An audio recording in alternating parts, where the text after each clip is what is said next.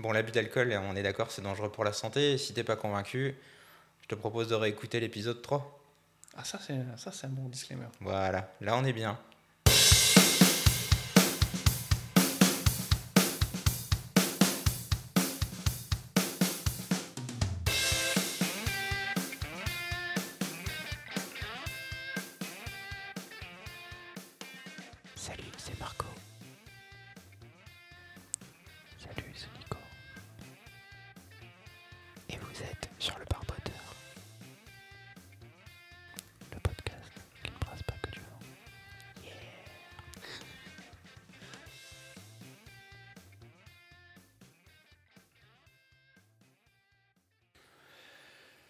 Pouvoir se raconter notre mois. Yes Alors Nico, comment ça va? Mais ça va et toi? Eh bien écoute, ça va plutôt pas mal, on sort de vacances. C'est vrai. Toi aussi, je crois. Oui. En effet. Est-ce que, est que tu veux commencer à raconter ton, ton mois Comment ça s'est passé? Qu'est-ce que tu as fait? Eh bien, euh, j'ai été à Aurillac pour les congés, un coin de la France que je ne connaissais pas. Au départ, on voulait aller en Galice, mais euh, Covid, tout ça, tout ça, on s'est dit que ça allait peut-être être un peu compliqué. Donc on fera ça quand le Covid sera parti, Bientôt, j'espère. In- Inch'Allah. Bientôt, bientôt. Et donc, euh, donc été à Aurillac, on s'est promené et on a bu des bières. On n'a pas fait que ça. Et comme on est sur un podcast de bière, je pense qu'on va parler plutôt de bière. Ouais, d'accord. Et je vais te dire ce que j'ai un peu bu. Alors, j'ai bu absolument pas Aurillac, mais ici, la Coco Loco, Coco Loco. et non plutôt Coco Loco, Ah, d'accord. parce que sur la bouteille, il y a un coq. Oui, d'accord, d'accord. C'est une bière euh. D'accord, j'ai cru que c'était un truc euh, plutôt euh, Oui, espagnol. ouais, espagnol, ouais, euh, hispanique, euh, euh, low cost, euh, enfin west- Low cost. non pas low cost, Oui, euh, c'est ce que tu as dit. west coast et euh, low, euh, low rider, enfin voilà, c'est Eh low bien, cost. euh, pas vraiment.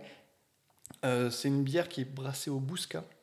Et c'était bon. J'avais pris la blonde qui s'appelle Coco Loco Blonde 2009. D'accord, Et j'avais pris l'IPA qui s'appelle Coco Loco IPA 2021. d'accord, Donc j'imagine que c'est peut-être leurs années de création. d'accord. C'est qui qui fait ça? La brasserie? C'est la brasserie. Mais je crois que c'est la Coco Loco. Est-ce que c'est Mascaré? Parce que Non, Mascaré sont non, non, installés non, au non, Bousca. Ah non, non, non, c'est pas eux. D'accord. Non, non, c'est pas eux. Parce que Mascaré, je suis pas sûr qu'ils fassent du, qu'ils fassent du bio. Euh, si, justement, je crois qu'ils font du bio également. Ah ouais À confirmer. Alors que là, c'était que des bio parce que c'était là mon magasin, D'accord. magasin bio. Ok. Et euh, c'était bien. Ensuite, euh, j'ai bu une bière donc à Aurillac. Évidemment, j'ai pris les meilleures photos du monde, c'est-à-dire que j'ai pris les ingrédients, mais j'ai pas pris le nom de la bière parce que je suis un peu Pas attaquant. mal. C'était une bière au miel. Donc au nez, elle avait une forte odeur de miel. Elle avait une mousse assez persistante, parce que j'ai pris des notes du coup en me disant ouais ça va être bien. Euh, au goût, elle avait un fort goût de miel et pas d'amertume. Fraîche et légère, elle titrait à 6%, ou à 6 degrés. Et euh, moi, à force, elle m'a écœuré. Euh, le, goût de, le goût de miel était trop présent. D'accord. Et en plus, je pense que je l'ai dégusté avec ce qu'il fallait pas. Une saucisse et une truffade. D'accord. Du coup, à mon avis, ça, c'était pas forcément la, la bonne association. Euh, mais à l'odeur très bonne, mais au goût, c'est vrai, euh, trop, trop de miel pour moi. Pour moi, en tout cas. Euh, ensuite, c'est pas euh, de la bière, mais c'est ce que tu as dégusté tout à l'heure. Euh, le digestif, faut que, je, faut que je fasse attention, eux. Les digestifs à la verveine. Et ben quand je l'ai bu, c'était vachement bon. Euh, il, était moins il était moins liquoreux que tout à l'heure. Ouais. Et c'était c'était très bon. C'était une belle découverte. Donc on en a ramené une, bout- une micro-bouteille. Très bien. On peut le dire, ça a goût de verveine, clairement. C'est un goût de verveine. Et c'est quoi le, la distillerie? Tu m'en as parlé tout à l'heure Non. Non Il n'y avait pas une pas. distillerie à Aurillac? Ah, c'est peut-être euh, ma femme qui t'en a parlé. Ouais. Pardon, j'ai Mais je sais plus. j'ai fourché. Non, mais je sais plus. Euh, Qu'est-ce que j'ai écrit Qu'est-ce que j'ai comme euh, photo? Eh, Ouvre-toi. Je peux pas ouvrir. Ok, c'est pas grave. Bon, c'est pas très. Hein, on s'en fout. On entend quand je clique sur mon téléphone. On entend bien, je te le confirme. Euh, ensuite, j'ai bu une bière ambrée de la brasserie de la Vézère. Et euh, c'est celle que j'ai bu au restaurant, voilà. Euh, tu sais, on a été dans un restaurant avec euh, ma femme. Ouais. Et, euh, et on a pris chacun une bière. Elle, elle a pris une bière. Oh, oh zut. Si ça me revient, je te le redirai. Ouais. C'était une bière aromatisée. Ok. Avec des arômes ou avec des fruits ou tu sais plus? Ouais. D'accord, Et moi, j'ai pris une bière ambrée artisanale. Elle avait un goût de pain d'accord. bien cuit. Pain, pain PAI. Ouais, moi je dis toujours pain parce que j'aime pas dire biscuit. Je trouve que biscuit ça ne correspond pas Ouais, du tout non, à ce que j'ai en tête. Donc du, du pain. Ok, du pain. Je dirais du pain D'accord. pour, euh, pour, le, pour le pain. Ok Bien cuit, un super goût. Vraiment très très bonne. celle-là. brasserie La Vésière, faut que j'essaie d'en retrouver, c'est très bon. Et là, c'était à Aurillac. Donc A-U-R-I-A-C. Et pas R-U-I. Deux- A-U-R-I 2 L-A-C. D'accord. Parce qu'il y a deux Aurillac. Il y en a avec deux L, l'autre pas. Et ils sont pas dans la même région. Et là, on était dans ce resto-là. D'accord. Et, euh, très bonne bière, du Très coin bien. du coup, il me semble. Ensuite, j'ai bu, j'ai bu une clandestina. Alors, qu'est-ce que j'ai noté? Euh, Bière artisanale biologique, clandestina, type. Alors, c'était une American Pale Ale. Robe dorée, son corps onctueux, blablabla, on s'en fout. Euh, donc, une belle odeur de hapa. Un goût en rétro-olfaction. C'est bien parce que je lis mes notes du coup et je Mm. me rends compte que c'est de la merde. goût en rétro-olfaction, deux points, je ne sais pas. Voilà. Ok, très houblonné. Non, mais elle avait, elle avait un super goût en, en- en rétro-olfaction. Cette mais je peut-être pas euh, payenne. Non, pas du tout. Ah, Non. non, je, je sais pas. D'accord. Je pense pas. Elle avait un super goût, mais j'arrivais pas à mettre un mot dessus. Mais vraiment très bonne. Et oh, j'ai goûté ça. Le bar où lequel, euh, dans lequel, tiens, je te montre la photo.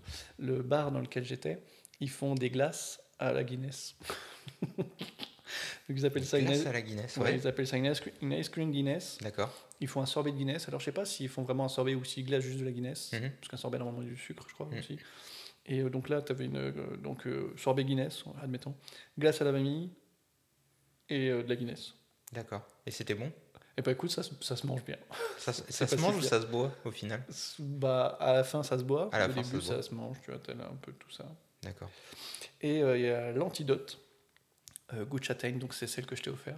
Mm. Donc normalement, euh, il y avait trois bouteilles, une pour Alexandra, une pour moi, une pour toi, et on devait les déguster maintenant. Mm. Bah, sauf que du coup, on- j'ai j'ai bu les deux autres avant, donc il n'y en a plus qu'une, donc tu la goûteras tout seul. Et euh, excellente celle-là, enfin excellente. J'ai beaucoup aimé celle-là. Euh, goût de châtaigne, très faiblement pétillante, arrière-goût très léger qui tend vers l'anis. Euh, J'aime pas l'anis, moi, mais là, là, ça marchait très bien. Mousse qui ne tient pas du tout. Oh mince, j'avais oublié. Je m'étais noté une blague aussi. Ouais. Ben, je te la dis maintenant parce que Ouais. je l'ai noté que c'est super cool. Une blague. Que dit le login Windows à Sylvester Stallone? Le login Windows Hmm, Qu'est-ce qu'il dit à Sylvester Stallone? À Sylvester Stallone Hmm. hasta, hasta la vista? Mot de passe Rocky. Ah oui, euh, Mot d'accord. de passe ok. Rocky. Ouais, ouais, ouais, ok. voilà, je l'ai inventé. Je Ok, trouve merci. Mot de passe Rocky. C'est drôle. ok. Euh, donc, euh, C'était après quelle bière que t'as trouvé je ça sais plus. À mon avis, un peu trop. Et euh, je vais baisser un peu mon son parce que je m'entends un peu trop fort. Et, euh, et donc voilà, c'était les quelques bières que j'ai bu, donc pas des masses, mais, mais plutôt très bonnes. Et sinon, mon mois était plutôt tranquille en fait. J'ai terminé mon boulot. On a fait une petite semaine. euh, Ah, mais c'est le mois d'août en fait que je raconte. Ouais. Oh mince, du coup, euh, du coup bah, j'étais en vacances et puis j'ai repris le boulot. Et puis pendant les vacances, bah, euh, petite semaine à Aurillac, c'était bien. Et toi, t'as ton mois d'août? Cool. Oh, moi, pas grand chose. Mm. Donc, moi, j'ai effectivement, j'ai passé les frontières, j'ai bravé l'incertitude. Et euh, pareil, ça a été un tout petit peu brassicole, un peu vin, euh, beaucoup de cuisine, évidemment. Mm. Euh, donc, ça, c'est la première étape euh, de mon trip. Ça s'est arrêté à San-Sébastien, Mm. euh, où je me suis arrêté à la taproom de Basqueland, où je t'ai ramené quelques canettes. Je pense qu'on aura l'occasion d'en reparler une prochaine fois. ils font des trucs houblonnés fous. Euh, ils ont notamment une taproom avec, euh, où tu peux manger un petit peu, ce qui est assez sympa, en plein centre de San-Sébastien. Euh, ils sont pas très loin de Malaguisona, c'est une autre adresse dont je te reparlerai certainement un jour euh, pour boire des bières et ils ont une cave qui est assez dingue. Je reviens sur Basqueland, euh, ils ont à manger et ils ont notamment euh, un, un sandwich pain bao, euh, un truc au porc qui est une tuerie et un truc vegan qui est encore meilleur que ça avec des champignons.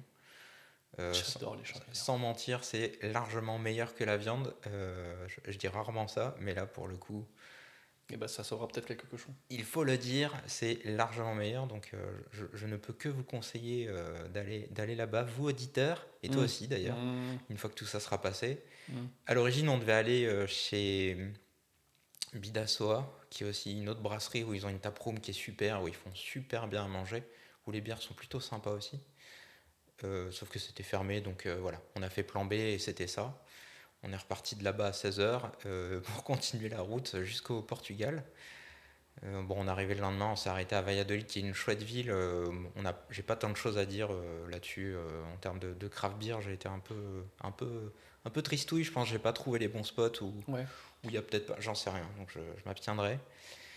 Euh, ensuite, euh, donc on a été au Portugal. Au Portugal, on a fait euh, Porto, Lisbonne. Euh, Porto assez sympa. Mhm. On a fait un bar euh, craft beer qui s'appelle Letra. Qui, ils font aussi des bières. euh, euh, Letra, c'est c'est une marque de bière là-bas. Euh, et ils ont un bar qui est magnifique en plein centre de Porto. Avec, donc on a l'impression de rentrer et il y a un bar avec 18 becs, je crois, une vingtaine de becs. Mmh. Et on a Ah ouais, l'impression qu'il n'y a qu'une table.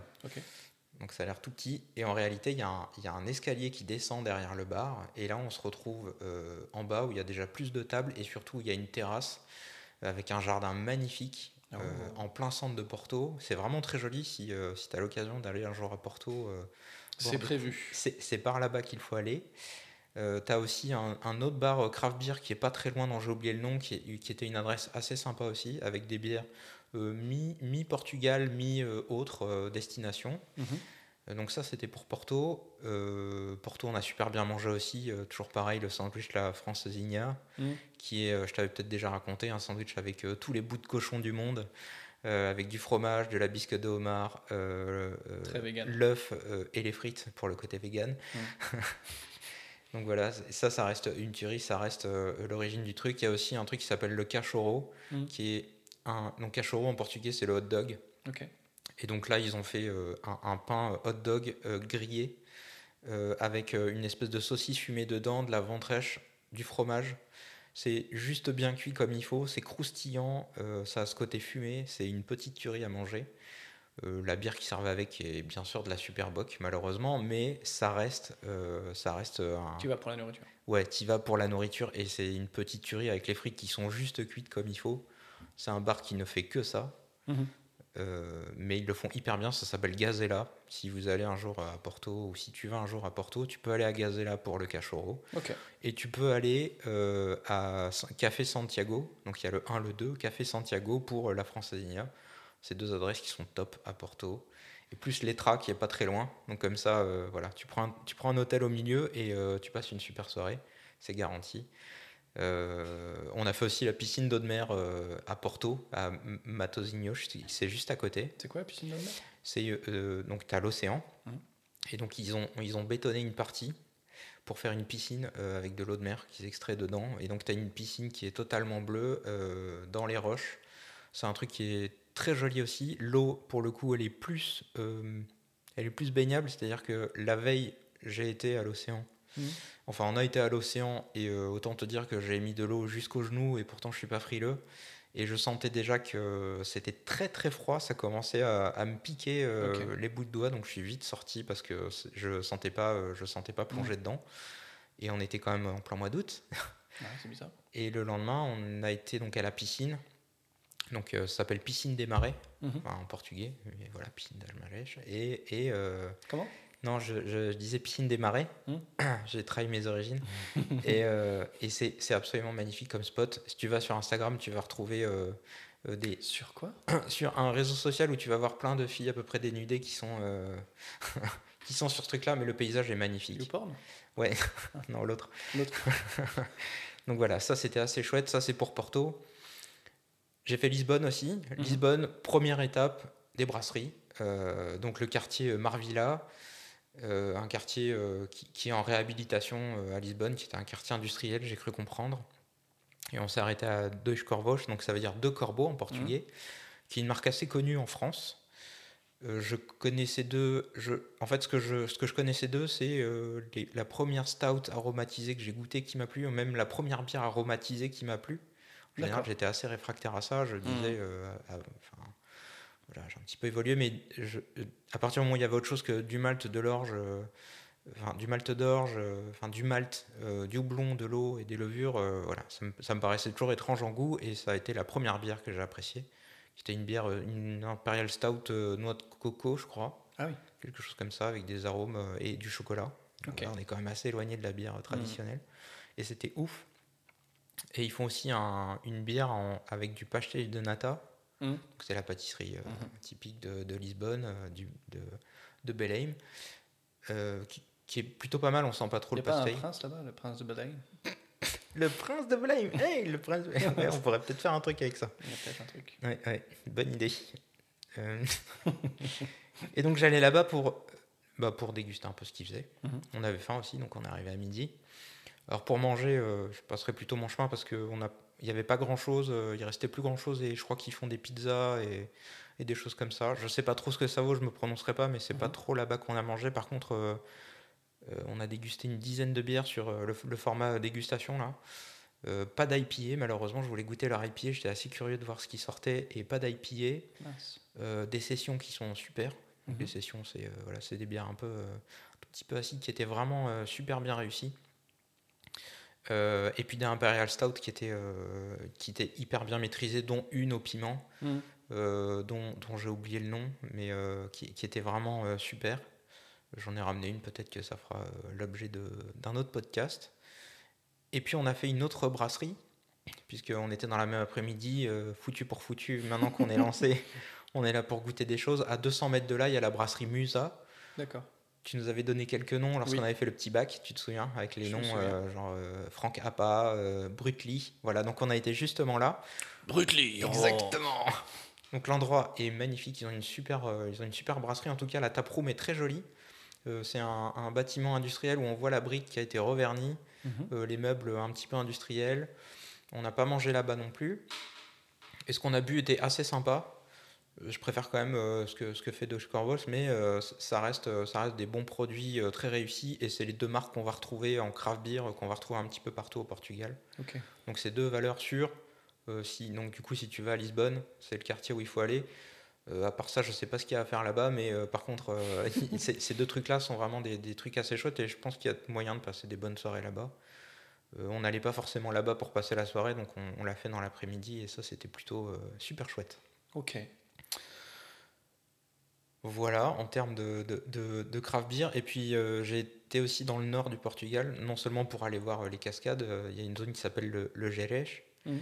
euh, qui est une zone montagneuse, avec, euh, avec beaucoup de cours d'eau. Et donc, on a été dans des cascades se baigner, ça c'était super chouette. Et tout en haut, juste avant l'Espagne, la Galice, euh, il y, a, y a un vigno verdé qui s'appelle l'Alvarinho, donc la zone de Mansan et Malgas. Mhm. C'est deux villes Et qui sont jumelées pour faire euh, une, euh, une appellation d'origine protégée, je crois, qui s'appelle l'Alvarinho, qui est donc un vin, un vin vert, vigno verdé. Mhm. Et ils font un, un super vin qui est, qui est magnifique, des bouteilles qui sont pas, euh, qui sont pour le Portugal assez chères. Tu vas trouver entre, entre 8 et 15 euros. Il y a, il y a encore des choses qui montent un peu plus pour des, des vins un peu plus prestigieux. Et donc euh, voilà, j'ai ramené quelques bouteilles. Il en reste très peu puisque j'en ai bu pas mal euh, en famille Mm. Ou avec les amis. Donc euh, il y en avait 6, il doit en rester 2 je pense. Effectivement. Donc euh, on a un petit peu tapé dedans, mais c'est des vins super et, et on retrouve cette acidité, ce sucré, euh, ananas, pêche, enfin, dans, des trucs assez sympas qu'on retrouve dans les bières acides. Je, enfin moi j'ai beaucoup aimé- j'aime beaucoup ce vin-là. Quand je vais là-bas, c'est vraiment euh, des vins que je privilégie. Et pourtant, euh, je vais plutôt passer des vacances du côté de la Bayrade où c'est des vins rouges. Mhm. Mais là, ce vin-là, il est vraiment. je, je comprends pas qu'il soit pas plus connu que ça à l'étranger. Euh, même dans un pays comme la France, il a vraiment d'autres choses à apporter euh, par rapport à ce qu'on fait en France. Ça n'a rien à voir avec des vins alsaciens, de l'entre-deux-mer ou. euh, Enfin voilà, c'est des vins dans cette gamme-là, mais qui, ont, qui sont pour moi hyper qualitatifs. Quoi. Voilà pour mes vacances. Je te passerai le fait que, que j'ai été voir euh, ce qui se passait à l'effet papillon, puisqu'ils ont ouvert leur taproom. Mais j'ai pas pu. Et ouais, je sais, c'est tellement triste. Euh, et c'est une, une belle réussite, l'endroit est super joli. C'est juste à côté de leur brasserie, c'est pas dans la brasserie, c'est juste à côté, c'est le Mhm. bâtiment d'en face. Euh, c'est super bien décoré, euh, c'est, c'est, euh, ils, ont, ils ont quelques bonnes... Enfin, ils ont, ils ont toute enfin, ils ont une grosse partie de leur bière en bec, notamment des barriquets, des, bra- des, des brettés barriqués. Mhm. Euh, à manger, c'est pas mal non plus. Il y a de quoi grignoter. je crois qu'il y avait un, un guacamole sans avocat, avec du pois cassé. euh, Enfin, c'était c'était assez, chouette, quoi. Un truc en bocal qui est fait dans le coin, je crois, à. Bordeaux. Plutôt pas mal, vraiment pas mal. Euh, les prix sont un petit peu élevés. Hmm. Euh, voilà, c'est peut-être ce qu'on peut lui reprocher, mais bon, ça va avec la qualité, ça va. Les, Ça prix, va les prix de Bordeaux. Ouais, ça, ça va avec l'endroit, donc je, je sais pas bien si c'est un bon critère. Et puis, et puis sinon, bah, j'ai été refaire un tour du côté de la débauche. voilà. Et puis, euh, bah, ça, c'était, c'est toujours chouette. Et il y a une bière pimentée. Je pense qu'il y a un battle à faire. Ok. J'en ai parlé tout à l'heure. Ouais. Avec une autre Imperial Stout qui est la Big Boy, dont on avait déjà parlé. Yes. Euh, la- cette nouvelle version de la Big Boy euh, est, est très piquante, mais euh, on y revient. En tout cas, moi, j'y suis revenu. Et je, je- je pense que j'ai goûté que ça là-bas. Ok. Ah non, pardon, j'ai pris, un, j'ai pris pareil, j'ai pris une dégustation. j'ai pris Plusieurs 4, verres. galopins. Et, mais je pense que c'était ma, ma préférée de, du lot, même si euh, le reste euh, euh, est super chouette. Il y a toujours la, la Easy, euh, Easy Diamond qui est top. Ouais, en, en pression, elle est, pff, elle, est, elle est encore meilleure qu'en canette, je trouve. Yes. C'était peut-être le- l'endroit où j'avais soif, je sais pas, mais je l'ai trouvé bien meilleur. Et surtout cette Imperial Stout Big Boy qui est, qui est, qui est folle. J'en ai ramené deux bouteilles, peut-être qu'on en fera quelque chose ici. Ok. Voilà. Et sinon, euh, bah sinon maintenant j'ai repris le travail. et ça fait mal. Ouais, c'était ma première semaine aussi. J'arrive pas à récupérer, moi, le, le sommeil. Mhm. Bref. Heureusement, on a ce podcast. Heureusement, ça fait du bien. On est sauvés.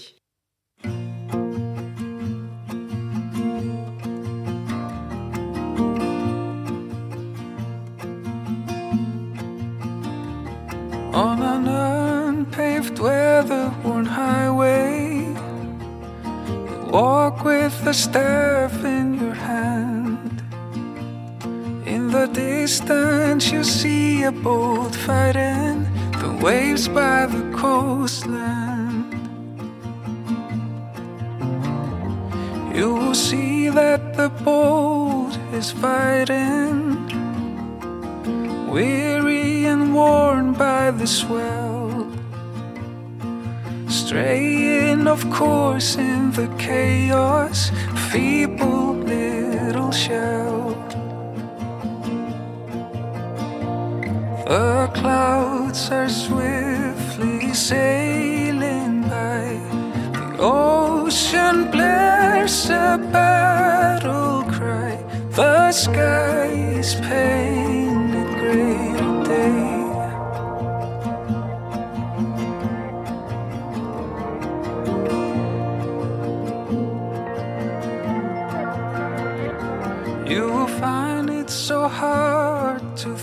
of a friend in a state of dismay when you cannot reach out and help them to find a better way.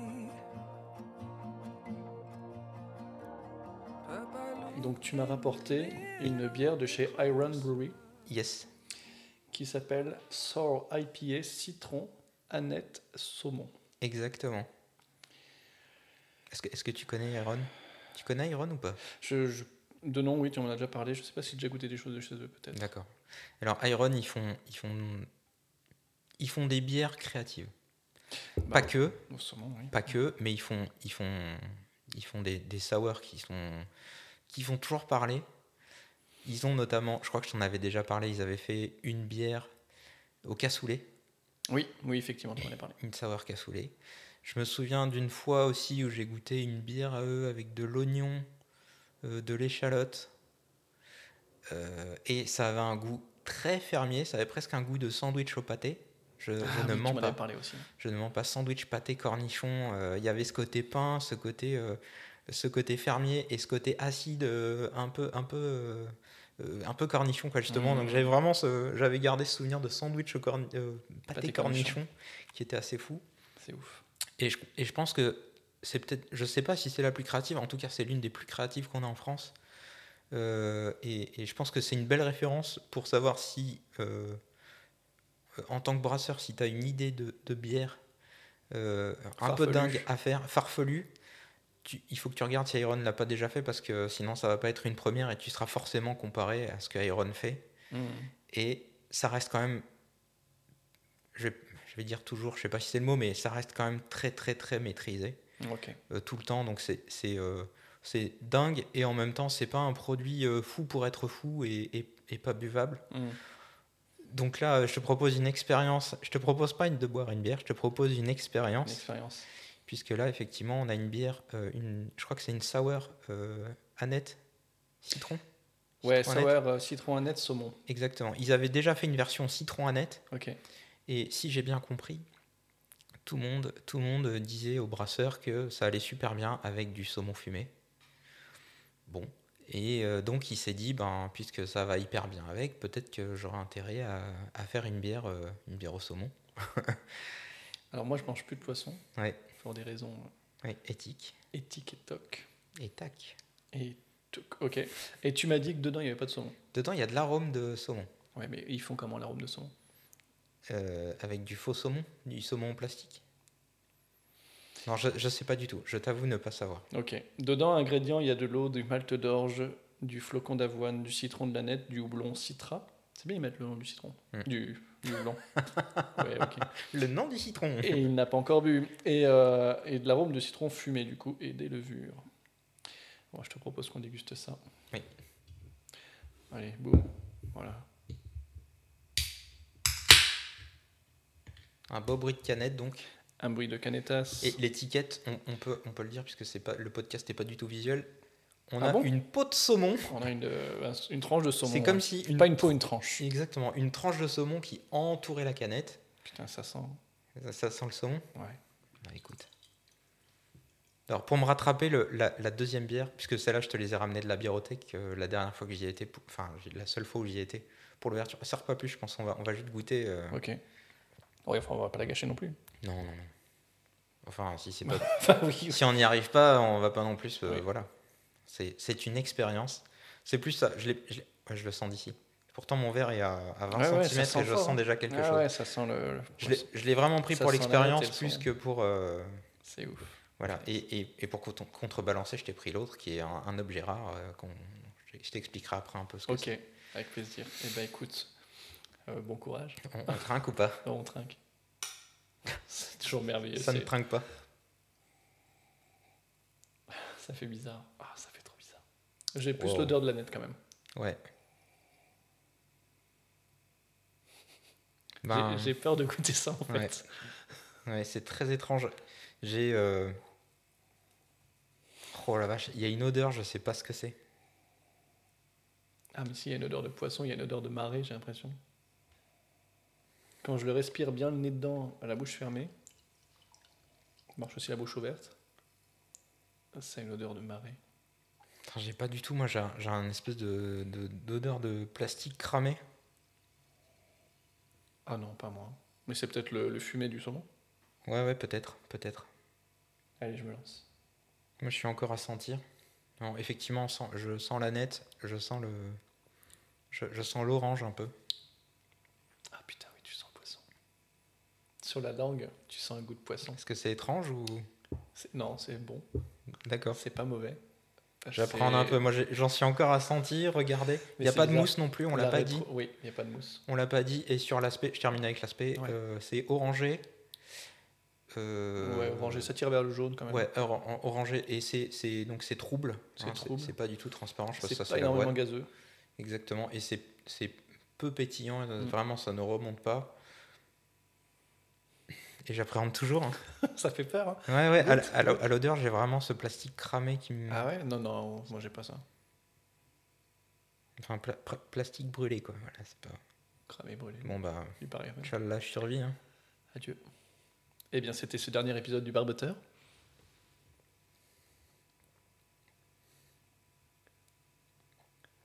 Wow. euh, T'as il- le poisson qui reste sur ta langue? Ouais, ouais, ouais. Il, il, euh, Je sais pas quoi dire. Ça, en fait, c'est ça, c'est une expérience. euh, Non, mais c'est pas mauvais parce que t'as le côté sour, effectivement, qui est bon. Oui. Parce que t'as le côté citron. Oui. Annette, qui est, euh, qui est là. Je suis pas fan de l'Annette, mais donc Mm. tu le sens et c'est pas gênant. Ouais, il est pas, il est pas surprenant. Non. C'est pas le truc qui va venir. Et te- euh, effectivement, le en, en- en fin de, en fin de déglutition, sur la langue, te reste le goût de poisson, quoi. Comme si tu avais une, une petite peau de poisson. euh, plutôt, plutôt poisson cuit plutôt que poisson fumé pour moi. Plutôt un saumon cuit. J'aurais. en- Enfin, est-ce que ça change quelque chose? Peut-être. Pour moi, le saumon fumé a un goût différent que le saumon cuit. J'ai plus une impression de saumon cuit qui me reste sur la langue. En, je- en fait, je suis en train de comprendre l'odeur que je sentais. Hum, c'est quoi? Et c'est effectivement, j'ai un, peu ce goût entre. J'ai un espèce d'aller-retour qui se fait Hum, entre, entre le, le plastique brûlé hum. et le saumon. Et pas de plastique Bertrand. Non, et pas le plastique Bertrand. Le, j'ai vraiment ça. Entre le, ça, ça me fait des allers-retours entre le plastique fumé. Je pense que c'est mon cerveau qui. Ah, il a du mal à analyser. Exactement. Et là, euh, qu- quand j'ai eu en bouche la première fois, et euh, c'est surprise quoi. J'ai eu, euh, eu ce, ce goût citron, Hum. un peu, un peu orange, un tout petit peu d'aneth, Mhm. avec une fine pétillance, et ensuite ce- cette espèce de goût que j'ai du mal à assimiler. Euh, C'est ça, c'est qu'en bouche, quand tu la gardes en bouche, Ouais. euh, c'est plutôt bon, je le Ouais, trouve. oui. Effectivement, il y a tout ce que tu décris. Hum. Et une fois que tu l'avales, Ouais. il y a le poisson qui reste sur ta langue. C'est Ouais. le poisson échoué avec la queue qui bat. Ça, ça reste pas non plus. Enfin, il reste pas très longtemps. C'est c'est Ah, pas. je euh, moi, moi, je l'ai encore en bouche là. D'accord. Ouais, ouais, moi, pour moi, il est encore présent le goût de poisson. Et pourtant, j'ai pris qu'une gorgée depuis tout à l'heure. Mais j'ai toujours, le- j'ai toujours, c'est comme si tu avais mangé du poisson en fait et que tu avais la bouche chargée de poisson euh, et que tu t'es pas encore brossé les dents. Il faut que je fasse attention. Euh, je tenais à m'excuser pour l'épisode 3 où je parle trop vite et j'articule pas et, et où j'ai l'air d'être, euh, de me faire chier. Je vais, je vais essayer de, de plus articuler et, euh, et de plus articuler, c'est bien et de pas manger trop de mots, de bien mettre les négations. Très bien. Bah écoute, pour cette bière, je sais pas ce que t'en penses, mais je ne déteste pas. Je ne déteste pas non plus.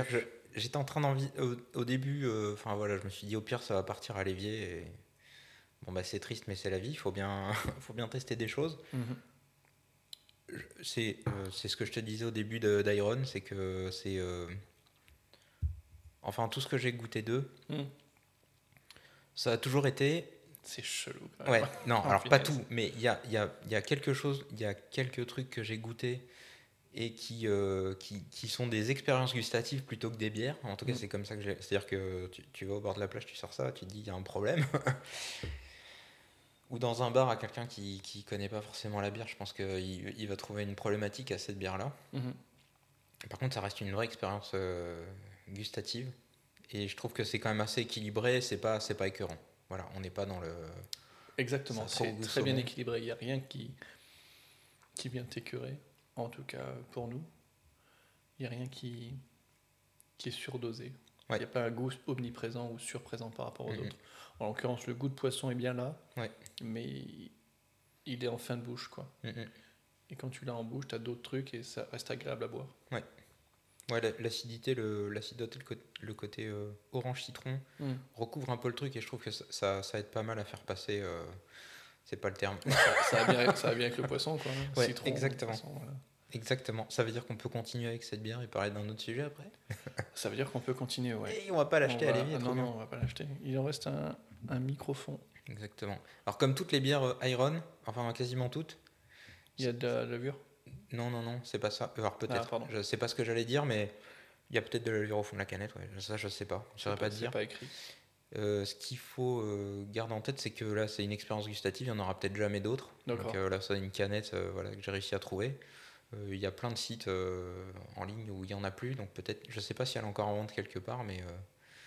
Donc chaque gorgée vaut 1000 euros, là. C'est ce que non, en non, train non, dire. non, non, c'est pas, c'est, pas vraiment, c'est le prix. Je me souviens pas du prix, mais c'est pas quelque Non, chose mais qui est astronomique. Comme elle est rare. Ah oui, peut-être, peut-être, Ah ah. peut-être. Donc voilà, c'était, c'était pour, c'était pour la blague, mais en même temps pour l'expérience aussi. Ah oui, mais j'aime bien les expériences. Ça va, ça Mais reste. c'est vrai que euh, tu m'as. Tu m'as provoqué avec ton histoire de poisson. Exactement. Je sais que je mange plus de poisson pour euh, Ouais. plein de raisons, pas par le goût, Ouais. mais pour plein de raisons. Et là, bam Tiens, je t'ai acheté une canette au, au saumon. Salaud. Non, non, non, c'est c'est de l'arôme et j'ai bien cru. Et je, je, je suis à peu près sûr. j'ai En en fait, j'ai entendu un. Je sais plus si c'était une émission, une vidéo que j'ai vue sur. euh, Enfin, une vidéo ou un épisode de podcast sur Iron. Mhm. Et justement, il parlait de cette bière. Et il expliquait. Parce que la je crois qu'il y avait une des personnes qui était allergique au, au poisson. D'accord. Et en fait, il expliquait qu'il n'y avait aucun allergène dedans, puisque dedans, il n'y avait pas de saumon. Ok. Donc, J'imagine que s'il y avait de l'arôme dedans, euh, il y aurait forcément. euh, J'y connais rien. voilà.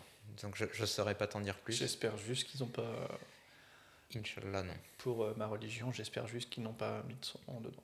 Après, avec les arômes, on arrive à faire des goûts de banane sans banane. Oui, oui, oui, bien sûr, bien sûr. Ce serait après, tragique qu'on n'arrive pas d'un- à faire. D'un autre côté, j'espère que c'est pas trop chimique non Parce que plus. sinon, ce serait de l'extrait de. Oui, c'est vrai. Bah, enfin, oui et non. Enfin, je sais pas. J'y connais rien. Je sais pas. Je vais dire des bêtises. Sur cette terrible désillusion. Pim, pim, pim. Le grand tour. Voilà les références qu'on a.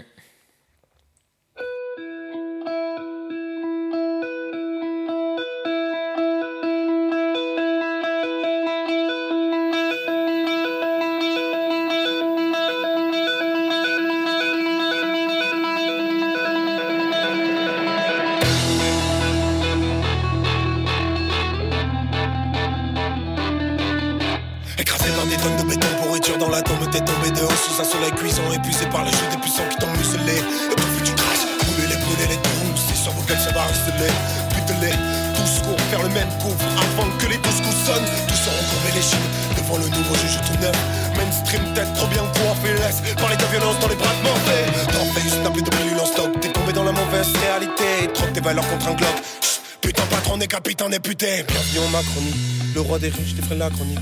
Nouvelle gueule, nouveau parti mais Même délire de franc-maçonnerie Opine gentiment, tu questionnes pas, tu prends. C'est les mêmes qu'on envoie au pilori. Les mêmes grosses têtes, on se retrouve à la guillotine.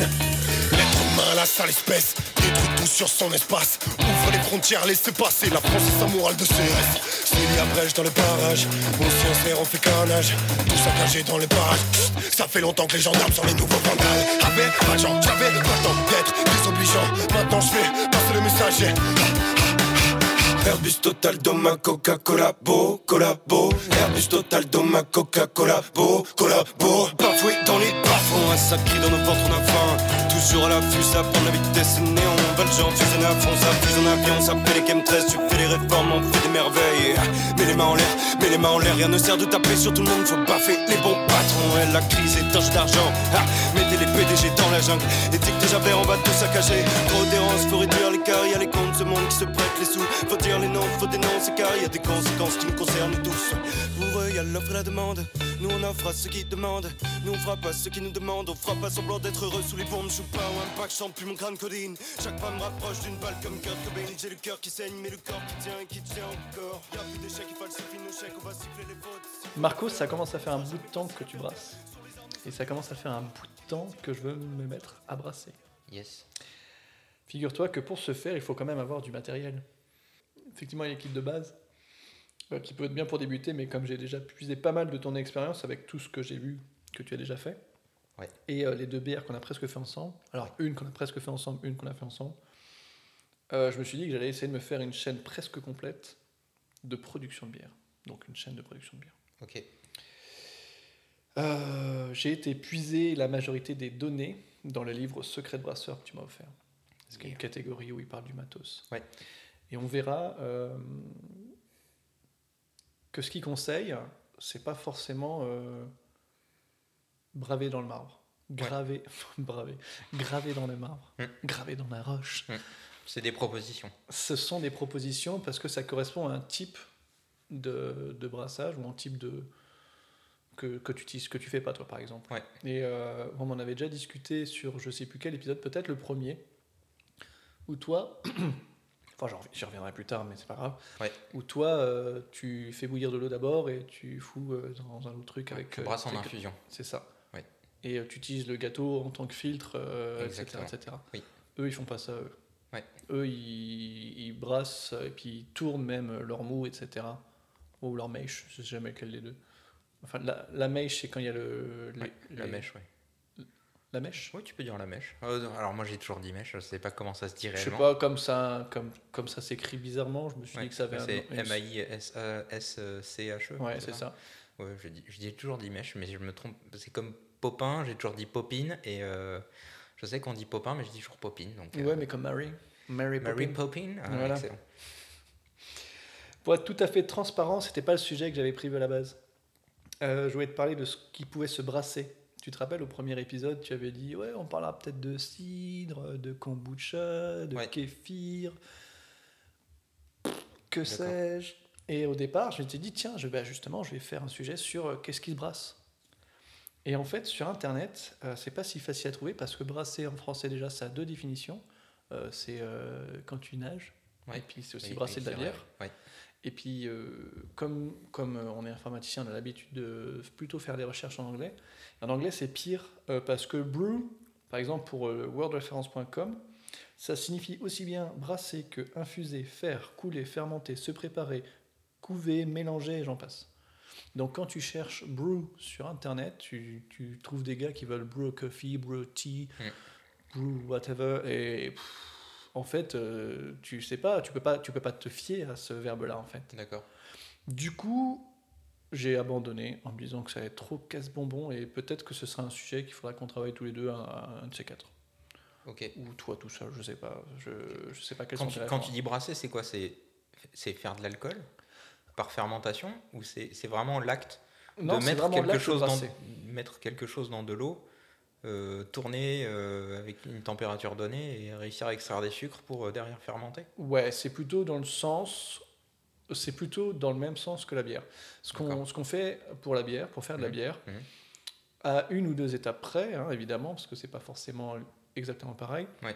J'aimerais retrouver toutes les autres choses qui peuvent se brasser. Est-ce que par exemple le kéfir, on en a parlé tout à l'heure avec Alexandra, Ouais. est-ce que le kéfir, on peut appeler ça du brassage? Hein, Parce que le kéfir, en l'occurrence, qu'est-ce que c'est? C'est des petites graines de kéfir.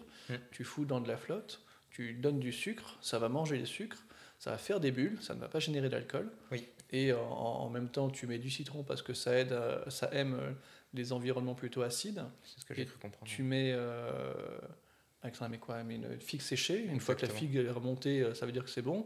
Puis après, tu transvases, tu récupères euh, tes grains de kéfir que tu remets dans ton bocal à kéfir, ça va en faire 10 milliards de plus. Et puis tu mets euh, du gingembre, parce qu'on aime bien le gingembre, et puis d'autres choses goût, ouais. dedans, tu mets tes arômes, quoi, grosso Ouais. modo. Mm. Et euh, tu laisses une journée dehors, Mm. à température, histoire que ça, que ça continue à bien fermenter, puis après tu peux mettre au frais. Oui. Et après, ça te donne une, une boisson très pétillante, enfin Mm. plutôt pétillante. On a vu tout à l'heure quand on a ouvert que mon ami fait de l'ouvrir, Ça peut-être. fait gaucher, Ouais, ouais, ça a fait gaucher. ça fait casser la bouteille aussi. Ouais, potentiellement. Mais euh, est-ce que est-ce que c'est est-ce que c'est du brassage? Le cidre, comme c'est fait, est-ce que c'est du brassage? Je ne sais pas. Le... Euh, Alors pour le cidre, non. D'accord. Parce que, je- à ce que j'ai cru en comprendre, il y a peut-être différentes façons de le faire. Mhm. mais on extrait le, le jus de pomme et le jus de pomme va fermenter. Il n'y a pas d'action de, de stérilisation, on va pas réchauffer. Ok. Euh, c'est un peu comme le vin où on va extraire, euh, on va extraire les jus. Alors avec des étapes plus ou moins avant, mais euh, il n'y a, il y a pas d'étape euh, où on va rajouter de l'eau, où on va extraire les choses euh, par transformation. D'accord. Et l'hydromel? Parce que je crois que tu avais parlé d'hydromel aussi. Oui, l'hydromel, euh, je ne saurais pas dire. J'imagine qu'il faudrait... Parce qu'il tire du, de l'alcool du miel quand même. En fait, ouais, il doit- il- en fait, la problématique, je pense, c'est de mélanger le miel à l'eau. Je suis pas sûr qu'à froid, euh, le miel se mélange dans l'eau. À l'eau? Euh, Je sais pas. Par Je- exemple, dans- voilà. Donc, j'imagine qu'il faut chauffer l'eau. euh, En tout cas, je trouve que ça aurait été intéressant de savoir ce qui pouvait se brasser, que ce soit de l'alcool ou pas. Ok. Mais ça revient à définir ce que veut dire brasser aussi. Ben oui. Et oui. le, le brasser. Et Je pense que le, le mot brasser, en pour moi, c'est français, spécifique pour la bière. ouais, il vient, il vient, il vient de l'acte de, de remuer euh, justement la mèche Mhm. euh, pour éviter qu'elle colle au fond si, euh, si, euh, si on fait chauffer la cuve d'empattage. Mhm. Euh, donc je pense que le, le- mot en français vient de là. Donc toi, tu brasses pas. T'infuses. oui, moi j'infuse, mais je, je- je mélange quand même pour éviter ce que ça fasse des, des grumeaux, quoi. euh, mal dit. C'est pour éviter que. Parce que le, le- le grain il est concassé. Mhm. Je rajoute l'eau dedans Mhm. pour que ça maintienne à une certaine température. Et pour éviter que, ben, comme quand tu fais des gâteaux, euh, que tu aies, des des grumeaux ou. Mhm. Tu vois, je, en fait, je casse un peu ça avec, euh, avec mon fourquet pour éviter que justement ça. Ah, je me rappelais pas que t'avais un fourquet toi aussi. Et si, je dispose d'un fourquet. Ah, ben j'en parlerai un peu plus tard. Exactement. Bah super. Voilà, donc, euh, ouais, peut-être. Là, là, comme ça, je sais pas te répondre. Ça me paraît être un exercice compliqué parce que ça veut dire qu'est-ce que, qu'est-ce que, qu'est-ce que ça veut dire Ben, oui, oui, oui. Mais euh, comme tu en avais parlé à l'épisode 1, je m'étais dit, Ouais. ah, c'était un bon sujet, euh, je pense que ça peut être sympa. à- Ouais. Mais c'est pas si simple en fait. Non, je suis d'accord. Il faudrait que j'aille peut-être euh, plus dans les librairies, peut-être aussi pour trouver des bouquins plutôt que, que sur Internet.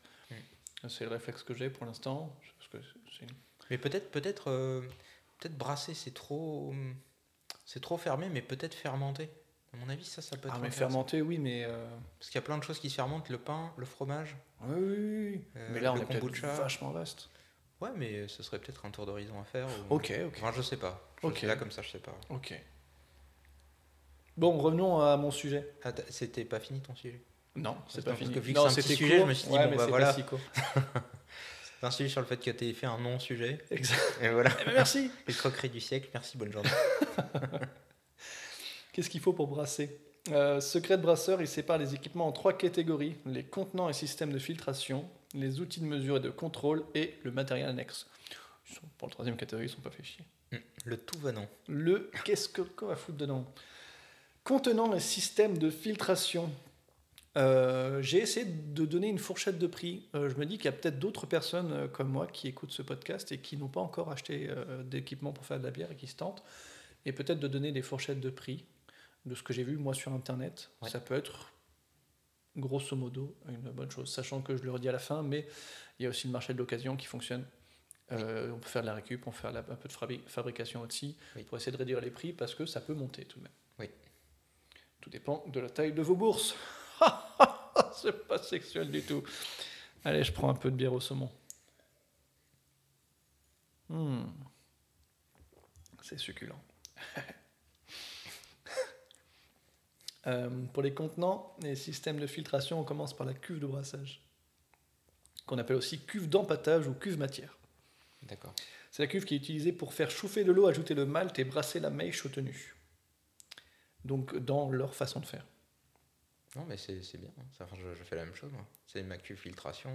euh. Ok, donc Marco, euh, c'est cette étape que tu fais différemment, non? Apparemment pas du coup. Euh, ouais, t'as quand même une cuve d'empattage qui va te servir de cuve de. En fait, ma cuve d'empattage me sert aussi de cuve de filtration. J'ai pas de, j'ai pas de cuve séparée. Donc c'est la cuve où tu fais un gâteau? Ouais. D'accord. Donc moi, dans ce que je me souviens des étapes, tu avais une espèce d'énorme euh, marmite Ouais. que tu fous sur ton euh, gaz trépied. Ouais. Enfin, très, très, trois pieds. Et euh, bon, on s'en fout. Et tu fais chauffer l'eau. Oui. Bam Jusqu'à une certaine température, il me semble. Une température certaine. Une température certaine. Une tem- oui. Une fois cette température certaine atteinte, Oui. tu te casses le dos à transvaser cette eau dans une autre marmite où justement il y a un robinet, un filtre, et où tu Est-ce que tu as déjà concassé ton grain à ce moment-là? Est-ce Oui, que le grain est déjà dedans? Le grain est déjà concassé. Et dedans. Et, et cette, cette marmite, c'est pas une marmite, c'est une glacière. Tu te souviens? Oh, c'est une glacière Une glacière. Justement pour maintenir la température et pour, pour pas que j'ai à rechauffer derrière pour maintenir la température. Ok. Voilà. Donc ça, c'est. T'es dans une glacière. Je suis dans une glacière. Ah, ok. Je me Oui, effectivement. Eh oui, J'avais oublié une glacière avec un, un robinet. exactement. Et- Ok. Et, donc j'utilise la technique par infusion, je l'ai déjà dit. Oui. C'est- ça sert à ça en fait. La glacière, elle sert à infuser comme un thé. Et en Mhm. fait, c'est isotherme, donc ça t'évite que la température euh, ne baisse Ne de chute trop. trop, effectivement. Ok. Contenant les tarifs de cette cuve, on part sur du 25 euros pour une cuve neuve de 9 litres. Donc c'est petit. Hein. Oui. Euh, 170 euros pour du 35 litres avec robinet et 250 pour du 50 litres. Sans robinet. C'est les tarifs que j'ai vus, moi, sur. euh, Qu'est-ce que j'ai dit? Sur lecomptoirdubrasseur.fr. D'accord. Ok. Je sais pas si on trouve moins cher ailleurs. C'est ce que je dis, hein. peut-être qu'on trouve de meilleurs tarifs. Ouais. euh, Quelle est ton expérience, Marco? C'est écrit. T'avais écrit ça comme ça D'accord. Non. Tu pourras nous parler de ton expérience, Marco? Ouais. comme ça que j'ai Alors moi j'ai une cuve, j'ai une cuve, j'ai une marque qui est hyper connue euh, chez les brasseurs amateurs, Mhm. qui est Polsinelli, c'est une marque italienne. Donc euh, Tu l'as mal dit. Polsinelli. Polsinelli. Voilà, Mhm. Polsinelli avec deux L. Ok. P-O-L-S-I-N-E 2 L I. Mhm. Et ils font du matériel pour le vin et euh, le brassage, pour l'huile d'olive. Enfin, ils font des trucs alimentaires de l'inox. Ok. Et ils font des cuves inox euh, qui sont super. Enfin, moi, ma, ma cuve inox, elle vient de là. Mhm. Euh, de souvenir, je crois qu'elle est moins chère que ça. D'accord. De souvenir, je crois qu'elle est moins chère que ça, d'autant plus qu'ils te la sortent. Ils peuvent te la sortir en version avec robinet.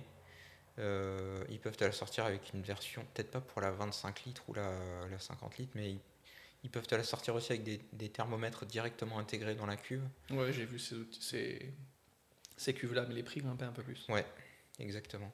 Euh, et ça, et ça, ça sort, euh, ça, ça sort un petit peu moins cher et c'est de super qualité. Mm. Le seul inconvénient, c'est que les frais de port sont un petit peu chers et que, et que ça vient d'Italie. Mais bon, les autres viennent pas de, les autres viennent pas de France non plus. Mm. hein. Euh, donc voilà. Italie, c'est pas si loin. Ouais. Donc Polsinelli et ça va marcher de, de la petite cuve à euh, jusqu'à la grosse cuve, je crois qu'ils font du, du 5 hecto, donc 5 hecto c'est 500 litres. Euh, et peut-être qu'ils font plus, mais euh, je, je sais pas. Ça loge dans un salon.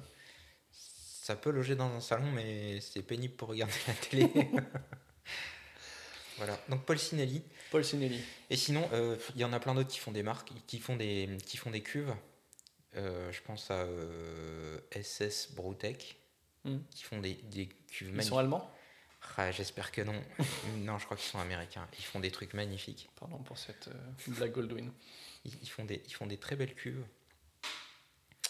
Euh, et parce que tu me parlais de, parce que tu me parlais de, de, de cuves d'empattage, hein, c'est ça? Ouais. Donc moi je suis obligé de te parler de glacière du coup. Mhm. Euh, donc ça veut dire qu'elle est, dé- elle est déjà isolée thermiquement. Mhm. Euh, Mais elle est en plastique. et elle est en plastique. Ça, c'est un peu le défaut. Euh, et on trouve. la mienne, je l'ai achetée déjà toute prête. C'est-à-dire, il y avait déjà le trou euh, percé pour mettre le robinet Et le filtre. et le filtre au fond, qui est un, un filtre, euh, un filtre conique au fond. Mais que je trouve du coup un peu petit. Ouais, mais ça suffit. Parce que, dans- Ça du coup, dans mes, maintenant. parce que du coup, dans mes recherches, j'ai vu des filtres qui font des fonds de cuve. Oui. Et je, je trouve que tu aurais peut-être, et d'ailleurs tu t'en as parlé la dernière fois, je sais pas si c'était à cause de ce filtre-là ou pas, Ouais. mais tu as vu un problème pour récupérer de tes 20 litres de bière, euh, je sais plus combien de litres sur Ouais, la... mais c'est- pas à cette étape-là. C'était pas à cette C'est- étape Non, à cette étape-là, j'ai jamais eu de problème. Enfin, D'accord. J'ai jamais eu de problème. Si, si c'était concassé trop fin, j'aurais un problème. Oui. Mais comme c'est concassé, je pourrais même avoir une cuve beaucoup plus grande et avoir ce type de système de filtration et ça marcherait quand même parce qu'en fait j'ai quand même un débit suffisant. À cette étape-là, j'ai en fait comme, euh, comme à l'empattage, tu as besoin de faire couler doucement pour avoir un mou clair. Hum. Euh, j'ai pas forcément besoin d'un gros débit donc je fais couler doucement et donc ça se j'ai jamais eu de problème de, D'accord. de, de bouchage. Je croyais que c'était à ce moment-là, du coup. Non, non, non. Donc euh, tout va bien et je, et je trouve que c'est un super système et à nettoyer et euh, parce que c'est important l'étape de nettoyage. Mais justement, dans, dans le bouquin, ils parlent de- d'autres trucs en plastique un peu plus loin. Oui. Ils disent que pour le nettoyage, c'est pas top. C'est un peu chiant. Oui. Alors, je sais pas de quelle Oui, oui, non mais si je suis, je suis d'accord. D'accord. C'est, c'est l'inox, c'est le top. Pour nettoyer. Mais c'est pas le même prix. on peut, ouais, on peut en discuter, mais pour, euh, pour nettoyer, l'inox, c'est le top. Par contre, c'est pas isolé thermiquement. Ça voudrait dire que Ouais, faut mettre. Il y a des couvertures pour les, ouais, trucs. il y a des couvertures où tu peux faire, euh, tu peux faire une isolation toit avec euh, Du polystyrène peut-être? Ouais, du polystyrène ou euh, il y en a qui prennent de, de l'isolant, euh, les, les multicouches là qu'on retrouve dans l'habitat fine là. Tu vois que tu trouves en magasin de bricolage et derrière ils, ils font tout le tour en bois. Euh, et ça déjà ça te permet de pas mal isoler une cuve. Mhm. Enfin voilà, il y a, il y a Il y a du bricolage. Ouais, il y a, il y a plein de choses à faire là-dessus. Donc là, mais la cuve plastique, la mienne, est, elle date d'il y a 3 ans, 4 ans. Ça m'a déjà vachement simplifié le job, puisqu'avant Mhm. j'étais obligé de chauffer pour maintenir une température. Et chauffer au gaz euh, pour maintenir une température, c'est c'est pas jouable, quoi. Enfin, c'est trop compliqué. Et du coup, j'avais des choses euh, aberrantes, quoi. Enfin, ça marchait pas bien. Mhm. Et depuis que j'ai ça, euh, j'arrive quand même beaucoup mieux à, à gérer ma production. t'as ça, tes, tes médailles d'argent euh, au Marseille Beer Festival. Ouais, on, on reparlera des médailles si tu veux. Oui. je vais me mettre à pleurer. voilà, euh, pour mon expérience, c'est- à peu près tout euh, sur la, la d'empattage. Il y a plein de choses à faire, mais euh, la grosse maille, je te, je te donne un peu Non, mais justement, moi, ça m'intéressait aussi de parler de ce sujet-là, parce que du coup, tu as ton expérience matos qui, qui Oui. apporte beaucoup à ce sujet. Oui. Donc, c'est un petit sujet de mon côté, mais c'est peut-être, tu vas peut-être plus parler que moi finalement. D'accord. C'est drôle. Ah, super, ah, je vois bien le truc. Ensuite, on parle également de cuve d'ébullition. Euh, c'est la marmite où l'on va faire bouillir le mou de la bière. On, le livre recommande une cuve de 30 litres minimum, car le moumousse, le moumousse, c'est le nom que mes grands-parents donnaient à leur chat. Moumousse. Moumousse. Le moumousse beaucoup à cette étape d'ébullition franche. Euh, c'est en le lisant que je viens de me rendre Oui. compte. Euh, je pense aussi que plus le contenant est gros, plus la présence d'un robinet me paraît indispensable. Ça, c'est une, idée, enfin une pensée personnelle. Les tarifs sont sûrement les mêmes que pour, la cuve de brassage, car ça doit, il doit s'agir des mêmes types de récipients. Oui. C'est deux marmites en inox avec un robinet, quoi. Ouais, tu peux, sauf que. Oui, oui, je suis d'accord. Il y en a juste la deuxième, enfin il y, en a juste une qui doit être plus isolée que l'autre pour euh, éviter de perdre la température. On va dire oui, euh, si, si tu l'as isolé, si tu l'as isolé, la faire chauffer, c'est mort. Parce que euh, surtout si, c'est, euh, si tu fais chauffer par l'extérieur. Mm. Sauf si tu as une résistance. euh, mais après, tu parles du système tout en un ou pas? J'en parle tout à la fin. Ok, donc je, je spoil pas. Mais, C'est trop tard, tu viens de spoiler. Non, j'ai dit tout en un, ça, personne ne sait ce que ça veut dire. Personne ne sait ce que ça veut dire. Tout en un, mais qu'est-ce que ça veut dire? Il vaut mieux. C'est, euh, il faut au moins deux cubes séparés. C'est parce que sinon c'est vraiment trop galère. Déjà avec euh, une cuve empattage et une cuve chauffe qui fait aussi euh, cuve d'ébullition. Mhm. Euh, cuve chauffe, euh, peut-être t'en parles avant. Non, je sais pas. Ou après. Non, après. Parce que t'en as pas parlé avant. Cuve chauffe, mais c'est la cuve d'ébullition. Moi, eux, ils parlent que de deux cuves. De cuve de brassage et la cuve d'ébullition. Ok. Dans Parce le que- bouquin. Alors moi j'ai une cuve inox, donc j'ai cette fameuse glacière dont je te parlais, et j'ai une autre cuve inox qui vient de Polsinelli, dont je t'ai parlé également, Mm. qui me sert euh, à chauffer l'eau, donc à monter en température l'eau, une première fois, à utiliser aussi euh, pour euh, refaire chauffer de l'eau pour euh, euh, rincer mes drèches. Mm. Et ensuite, cette même cuve, une fois que j'ai fini de rincer, me sert aussi de cuve d'ébullition. En fait, j'ai une cuve qui ne fait que chauffer. Ok. J'ai cette cuve qui sert que à chauffer et j'ai euh, une cuve qui sert pour euh, maintenir une température. Ok. Voilà. Donc Et- tu as deux cuves et euh, ton, ta Ah. glacière. Non, non, j'ai- une glacière, pardon. une glacière et, Une cuve. et une cuve. Bah, c'est peut-être ce qu'ils ce qu'ils disent, sauf qu'eux, ils ont deux cuves. Oui, il vaut, il vaut mieux avoir. D'accord. C'est en fait l'idéal parce qu'en fait j'irais beaucoup plus vite si j'avais euh, une cuve pour faire chauffer de l'eau, la glacière et une cuve pour euh, faire l'ébullition. Hmm. D'accord?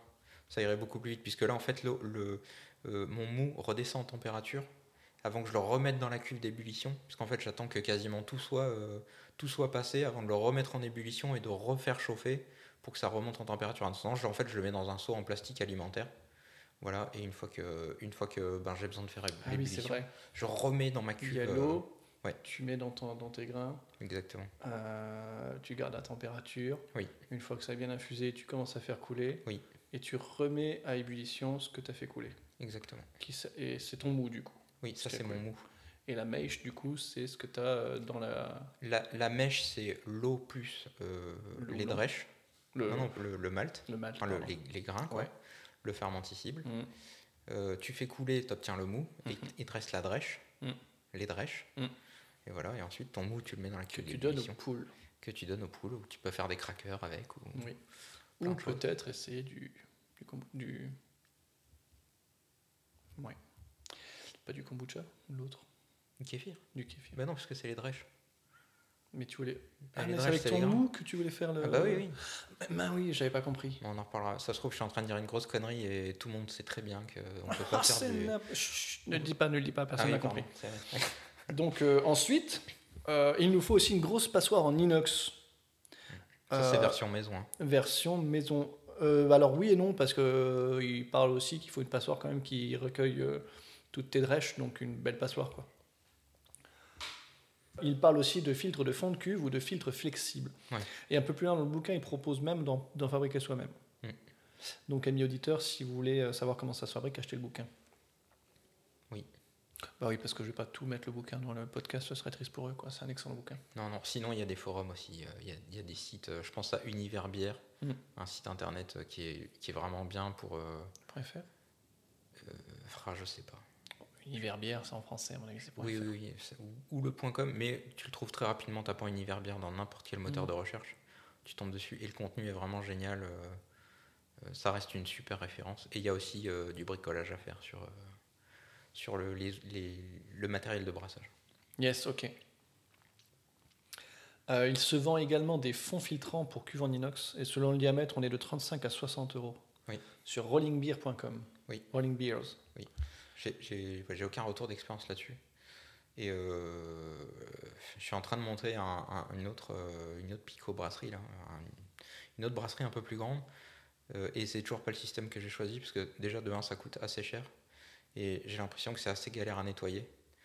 Euh, donc je, Je, sais pas, ça, ça en fait, les cuves, moi de ce que j'ai vu, les cuves de fond de. de, de enfin, les, pardon, les filtres de fond de cuve, Mhm. tu les places au fond. Oui. Euh, puis après, tu le retires. Oui. Bon, ça doit être un peu chiant parce que c'est un peu conique. Donc, euh, je pense que quand tu as fini de retirer de ta cuve, il y en a pas mal qui se cassent la gueule autour. Mhm. Mais sinon, après, tu, tu jettes le truc, tu fous de la vaisselle. Ouais, version simple. Je- en fait, j'ai- pas de retour d'expérience là-dessus. Ah. Moi, ça, moi, ça m'emballe pas des masses. Ok. Donc, euh, Moi, ça me paraissait être vachement pratique. Et Mhm. du coup, tu avais une belle surface. Bah, après, tu me disais que de toute façon, dans ta glacière, il n'y avait aucun problème à ce niveau-là. Oui. Mais avais que- une. En fait, il peut y avoir un côté pratique. Euh, si tu as des résistances chauffantes au fond, Oui, oui, effectivement. ou non même au gaz, ça, et que tu, tu as à chauffer Mm. pendant cet empâtage-là, euh, ça évite que, contact. ouais, et que ce soit en contact, et aussi que ça caramélise au fond Mm. de trop, puisqu'en fait, si les drèches euh, tombent au fond, les grains Mm. euh, qui sont dans ton, qui sont dans ton, dans ta mèche, eh ben, je, je pense que ça va caraméliser, tu vois, ça va un peu coller au fond, tu vois, Mm. comme au fond d'une poêle. Euh, donc ça, ça évite ça, ça évite, ça, ça permet d'él- d'éloigner la matière de- du fond de la cuve. Et je pense que ça peut avoir un réel intérêt là, mais la manière dont je l'utilise moi, j'ai pas ce souci-là du tout. En infusion, oui. Ouais. Mais parce que pareil, encore une fois, eux, leur méthode, c'est euh, ils, mettent, ils gardent ça dans, dans une cuve où ils mélangent Ouais, je et ils continuent ont à chauffer. feu, ouais, ouais, Ils c'est ça. continuent à chauffer. Ça leur permet aussi de faire des paliers de température, puisque moi je fais du monopalier. Mm. Je, je sais pas si tu vas en parler, mais J'en ai pas parlé, mais j'avais vu ça dans, Ouais. quand j'avais étudié, euh, bah, toujours dans le bouquin, encore une fois, quand j'avais tourné un peu les pages et étudié un peu le houblon. C'était pas sur la partie houblon hein, pour le coup, Mm. mais euh, effectivement, il y avait des paliers de chauffe pour avoir différents types de, consommation des sucres, je crois, quelque chose comme Oui. ça. ou- Oui, c'est ça. Ou des différents types d'alcool aussi. exactement, ou- exactement. Enfin, pas d'alcool, mais. Parce qu'en fait, tu peux varier. Soit tu fais une température d'empâtage euh, figée, Mm. euh, et en fonction de cette température, tu vas avoir plus ou moins de sucre fermenticible, Mhm. plus ou moins d'extraction euh, fermenticible ou non. Euh, donc ça c'est en monopalier et en multipalier tu peux aussi euh, cibler euh, des sucres spécifiques à certaines températures donc des sucres non fermentici- euh, des sucres fermenticibles pour les températures assez basses et plus tu vas monter plus ça va être des sucres non fermenticibles Mhm. donc des sucres qui vont rester lors de la fermentation.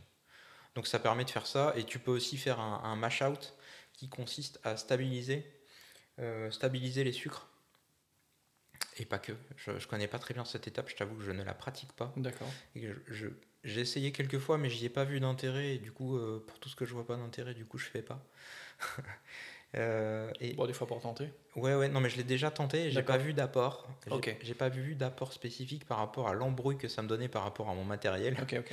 Donc je ne le fais pas, mais je sais que certaines personnes repassent au-dessus de 72 degrés et ça permet de stabiliser 60 72 degrés. 60 72 12 ah, 12, pardon. Il me semble. 72 Ouais, mais en vrai. degrés Celsius. Euh, et ça permet de, de stabiliser. euh, mais je, je sais plus exactement quoi. Donc je, je, je suis pas très, je suis pas très bon là-dessus. Il faudrait rechercher. C'est c'est assez connu, euh, mais je le connais pas.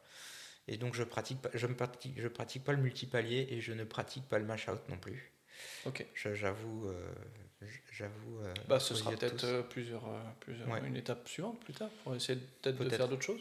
Oui, oui, peut-être, peut-être, peut-être. Pour l'instant, tu fais déjà de super choses en monopalier, Exactement. sans Et- vouloir te jeter des fleurs. Ça fait Ouais, mal. ouais, non, mais je trouve que ça reste maîtrisable. En tout cas, si, si tu débutes, quand tu vas débuter, euh, je te déconseille de commencer par du multipalier. Après, j'en reviens un peu plus, j'y reviens un peu plus tard. Ouais. Mais euh, moi, je suis sur de l'induction et je pense pas passer sur du gaz. Et j'ai été voir sur des forums des gens qui brassent à l'induction. Ouais. Et j'ai plutôt de bons retours d'expérience euh, pour le coup. Et euh, Sur du multipalier? Alors non, non, sur d'accord, du c'est pas lié, brassage à l'induction. D'accord, ouais. ok. Mais sur l'induction, tu peux vachement plus facilement, je pense, mis à part l'inertie que tu as sur la cuve en inox Mhm. de la chaleur, mais tu peux vachement plus facilement dire ok, je baisse la température, je monte la température, et tu peux atteindre des températures hautes très rapidement d'accord. Et, et basses rapidement. Ça, je pense pas. Je pense qu'il faut un système de refroidissement quand même pour bien baisser rapidement. Oui. Mais en tout cas, tu peux monter très rapidement. Et, Et- donc, je mais- pense que tu peux peut-être un peu plus facilement euh, maîtriser. euh, alors, je m'avance peut-être. hein, Mhm. Ça se trouve, j'ai de la merde. En tout cas, bah, j'avais cette crainte en me disant mince, est-ce, que pour brasser, c'est quand même à 100% ou 90% mieux au gaz? Ou est-ce qu'il y a quand même des gens qui font ça sur l'induction? Est-ce que ça passe? En fait, je vois un problème à l'induction. Un, deux. Euh, le premier, c'est qu'il faut que tu aies une casserole, qui, une casserole un, Oui. un récipient qui puisse être chauffable avec euh, de l'induction. Oui. Ça, déjà, je. C'est vachement plus cher, D'accord. mais j'en ai. Et- mais des cuves d'empâtage, ça existe euh, des-. Oh, Il y a des gens qui font, alors j'imagine que ça existe, je sais pas. Et deuxième point, c'est que il faut quand même de la puissance. J'ai un piano euh, Smeg. non, non, non, non, mais c'est J'ai un piano Smeg. parce que s'il fait euh, 2000 watts, Mm.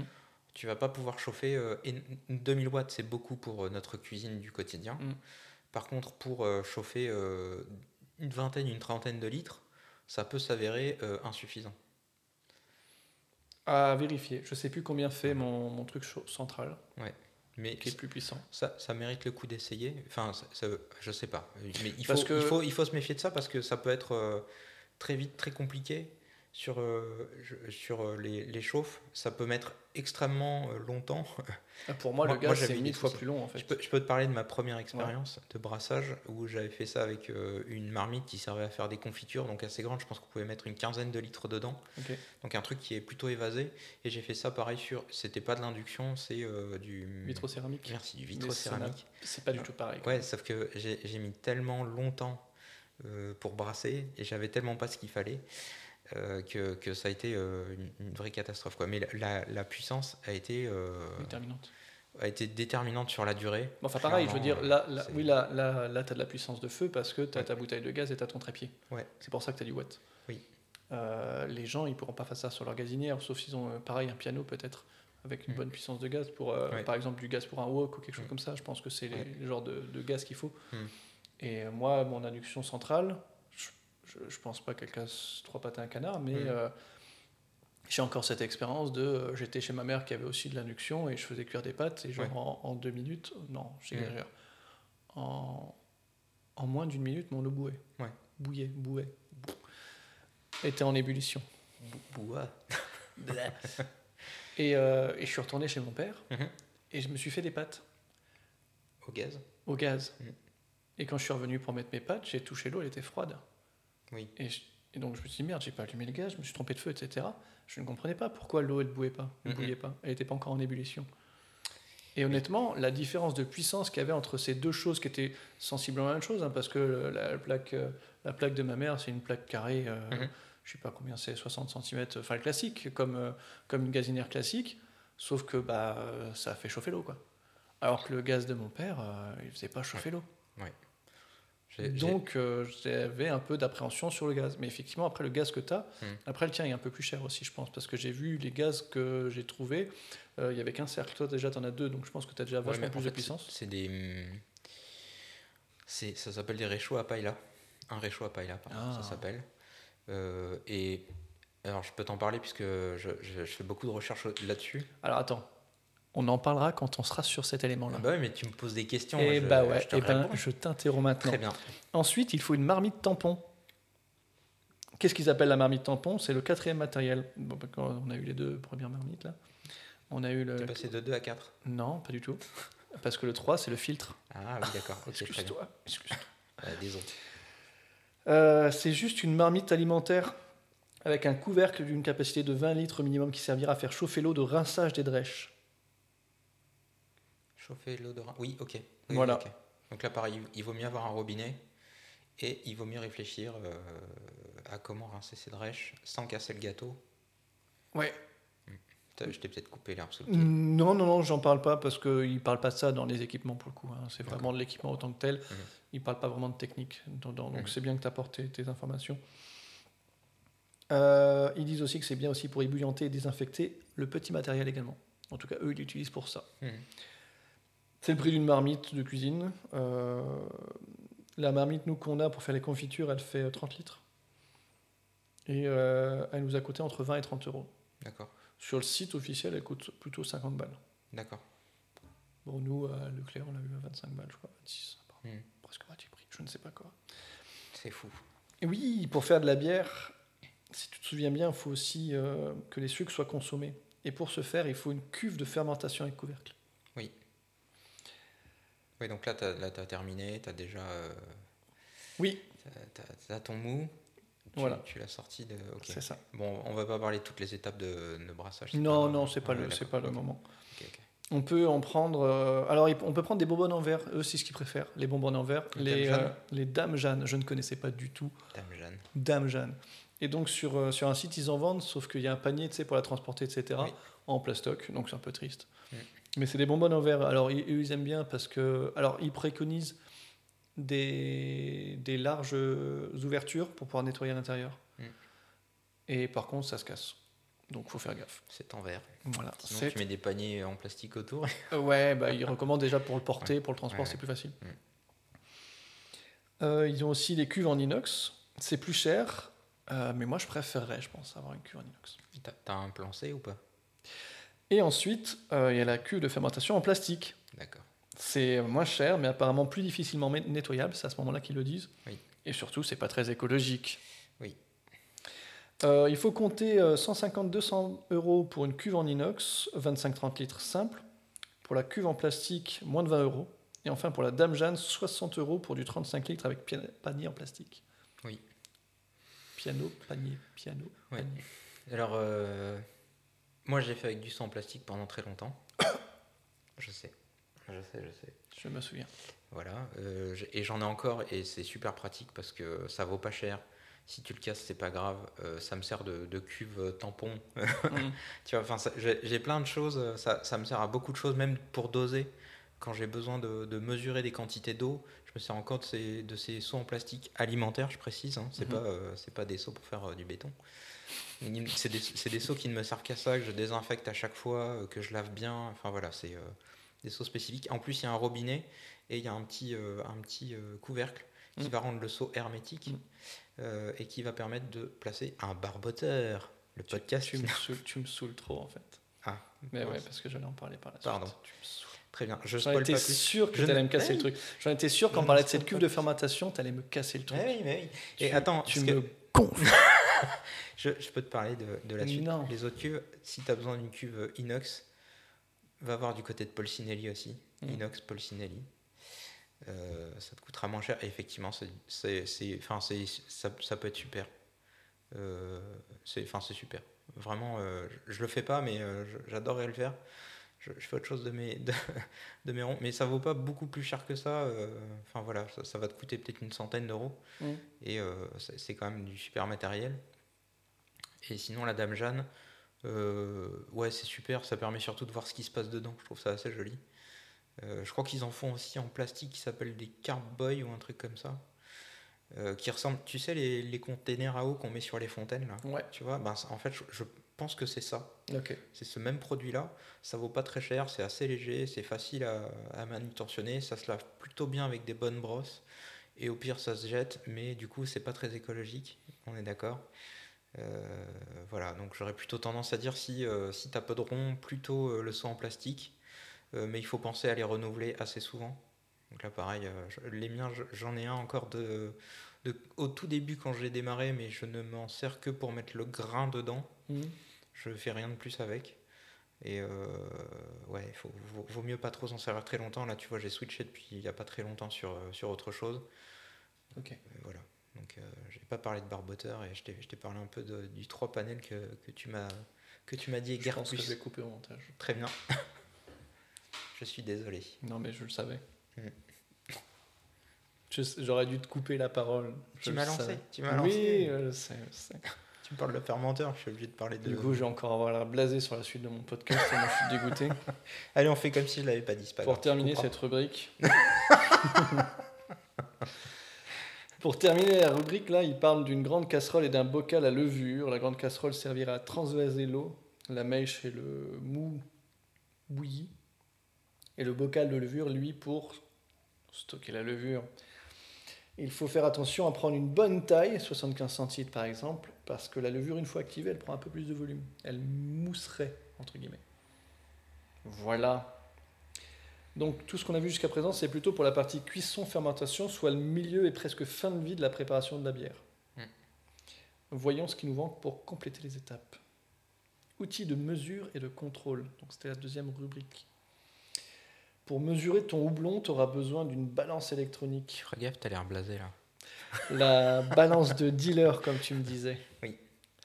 Euh, on en trouve pour 15 balles environ. Ouais.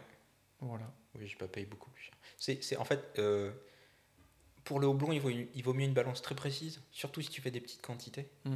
Parce que entre 15 grammes et 16 grammes, ça change déjà un petit peu l'ibu. Mm.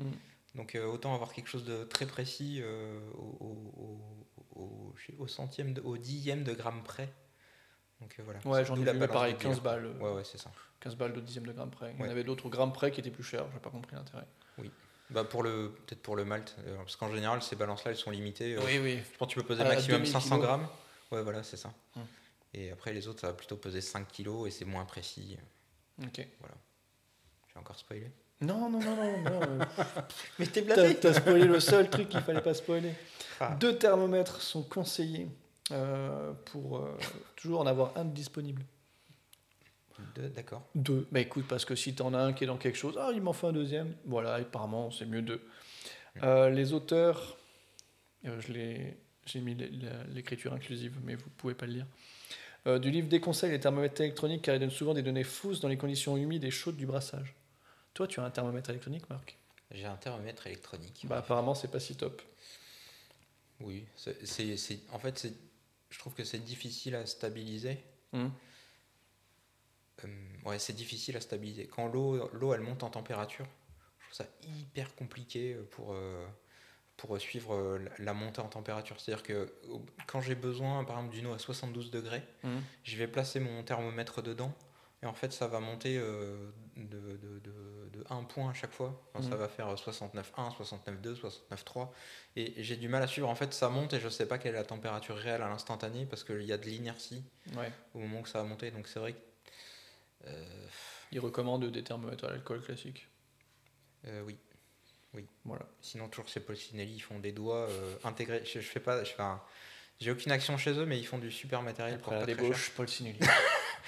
Non, mais il n'y a pas que. Mais ils font des, des thermomètres euh, analogiques, Mhm. pas électroniques, hein, Mhm. analogiques, Mhm. euh, avec des doigts qui rentrent dans, euh, dans la cuve. Donc un- on appelle ça un doigt qui rentre dans la cuve. En fait, il y, a un- il y a un capteur. la Arrête avec tes gestes, c'est très gênant. Ouais, pardon. Et ça te permet de suivre la température à l'instantané. Ouais, comme sur les Weber, quoi. Ouais, ouais, ouais, exactement, exactement. Et bon, t'as qu'un point de contrôle, mais c'est déjà bien d'avoir euh, ce point de contrôle qui suit euh, euh, en continu. quoi. Hum, hum, hum. Voilà, si je devais refaire quelque chose aujourd'hui sur, euh, sur mon unité de brassage, ce serait ça. Et d'ailleurs, sur l'autre que je suis en train de monter, c'est exactement Bah, sur ta Big. Factory, tu feras ça. Exactement. T'as spoilé, allez là. Mais t'as parlé, parlé. de Pico Brasserie il y a 2 Oui, secondes 5. mais bon, c'était pour rigoler. Ah, ok. On n'en parle pas encore. On n'en parle pas. Est-ce que j'ai dit quelque chose? Non, t'as rien. Est-ce que t'as parlé de barboteur juste avant Quoi? Barboki? Quoi? Mais c'est quoi? Ah là là là là. Euh, selon euh, qu'il est classique ou électronique, le prix peut varier de 5 à 100 euros pour les, euh, les thermomètres, ouais, tous les prix. quoi. Oui. Euh, donc on vient d'en parler, on peut aussi avoir des cuves avec euh, thermomètre intégré. Et il faudrait euh, peut-être avoir des retours d'expérience sur ces cuves-là. Toi, tu me parlais justement du coup que c'était qu'un seul point de, Je pense, je pense, je Oui, pense, mais- je pense que c'est bien, moi. Non, non, c'est, je pense que c'est chouette. Mm. euh, franchement, c'est chouette. Parce que dans tous les cas, même avec un thermomètre électronique, tu vas quand même faire euh, un seul point de contrôle. Ouais. Et ce que, ce que tu vois, c'est que si tu changes d'endroit, tu vas avoir une température un peu différente. Mm. Mais ça veut dire que si tu mélanges, si tu es dans une étape où tu peux mélanger Mm. pour euh, faire un peu d'homogénéité, tu vas avoir une température qui est plus homogène. Mais au fond de la cuve, tu auras peut-être une température plus chaude si ça chauffe en bas, et oui, une température plus basse. J'enfonce des portes ouvertes, mais paraît euh, logique. voilà. Donc euh, non, mais pourquoi Moi, j'utilise des, des- un, un thermomètre électronique. Euh, je trouve ça super et c'est hyper pratique. C'est hyper pratique. En plus, à désinfecter, c'est de l'inox. Mm. Du coup, ben, j'ai vite fait de nettoyer ma tige et j'ai- et j'ai pas de soucis. Très bien, nettoie ta tige. pour calculer ton taux d'alcool, il faut aussi mesurer euh, la densité de ton mou. Et pour ce faire, il faut un densimètre et un tube de type, de type éprouvette Oui. euh, seront à acheter. Donc, c'est un outil indispensable pour mesurer la densité de ton mou. Un densimètre, ça coûte 10-15 euros. Si tu as une meilleure vue, Oui. tu peux acheter ce que tu as, le réfractomètre. Ah, j'ai les deux. Oui, tu utilises plutôt le réfractomètre maintenant, non? Oui. Bon. Mais euh, Donc réfractomètre, qu'est-ce que c'est? Tu Oui. mets ton liquide sur une surface en verre que tu recouvres d'une autre surface transparente graduée. Euh, c'est un peu comme les microscopes, tu sais, dans les microscopes, tu mets euh, ton truc là et tu mets une Mhm. espèce de, de slide. J'ai trouvé que le mot en anglais, je me rappelle pas comment c'est en français. Et euh, pour voilà. Et du coup, ensuite, tu regardes à travers une sorte de longue vue et tu vois une ligne qui se dessine sur euh, la graduation qui te donne la densité. oui. Oui, c'est ça. Voilà. La densité en, en- en plateau en général sur les densi- les, euh, le réfractomètre. Ok. T'en parles de ça ou pas non, je, Non, je parle pas. un peu plus. Oui, oui, oui. Tu, tu vois la différence entre les deux ou pas? Entre plateau et. Entre les plateaux et, et la densité initiale euh, Je connais pas du tout ces deux unités de mesure. Ok. Alors l'idée, c'est, je, si tu es débutant, le désavantage de- du densimètre, c'est qu'il te faut une éprouvette et en général, il faut tirer 250 millilitres Mm. de bière pour pouvoir avoir euh, une capture précise. euh, si tu es à la température de 20 degrés, une température précise de, de- de niveau de densité de ta bière. Et la densité initiale, donc que tu prends avant fermentation, et la densité finale, celle que tu prends après la fermentation, va te permettre d'a- va te permettre d'avoir une mesure précise du niveau d'alcool qui a été euh, fermenté. Ça, c'est avec le, le densimètre. Ouais. Euh, L'autre, c'est avec le, Réfractomètre. le réfractomètre, merci. Euh, lui va être euh, très précis euh, avant fermentation. Mhm. Et en général, ce qu'on dit, c'est que c'est pas terrible pour déterminer un niveau. pour déterminer le niveau d'alcool, la formule n'est pas du tout la même. C'est-à-dire qu'on peut pas, parce qu'on peut transposer la densité au degré plateau. Mille fois une personne. Exactement. On peut, on peut le faire. À l'initial, ça, ça vaut quelque chose. En densité finale, le degré plateau, on peut pas le, on peut pas le transférer en densité euh, finale parce que ça donne pas du tout la même chose. En fait, ça ne mesure pas du tout la même chose. Il y en a un qui mesure la quantité de sucre dans le mou. Mhm. Euh, et c'est les sucres qui sont. Si, c'est ça. Il y en a un qui mesure la, la quantité de sucre et l'autre qui mesure les matières. Et donc, en fait, on va pas retrouver la même chose. Et du coup, avec le réfractomètre, on peut pas du tout euh, transposer la même formule pour calculer l'alcool qu'il y a euh, dans ta bière. D'accord. Donc, pour un débutant, j'aurais quand même tendance à, à- à favoriser le, Le densimètre. Le densimètre, même si tu perds 250 ml au début, 250 ml à la fin. Bon, quand tu fais euh, 5000 hectolitres, ça va quoi. 5, oui, mais bon, quand tu, quand tu, par exemple, toi, si tu commences à faire 9 litres, Mhm. tu as déjà supprimé un demi-litre comme ça, quoi. Ouais, Donc sais. il te reste 8 litres et demi. Faut, faut voir ça comme une étape, euh, et, et- enfin, Sacrifice. exactement, un sacrifice obligatoire. D'autant plus qu'après, tu ne peux pas remettre ce mou-là Alors il était contaminé exactement. Enfin, Potentiellement. Exactement, potentiellement, donc on va éviter de le remettre. Il faudrait pas que ça réinfecte ton mou à ce moment-là, ce Mhm. serait vraiment naze. donc on évite de le faire.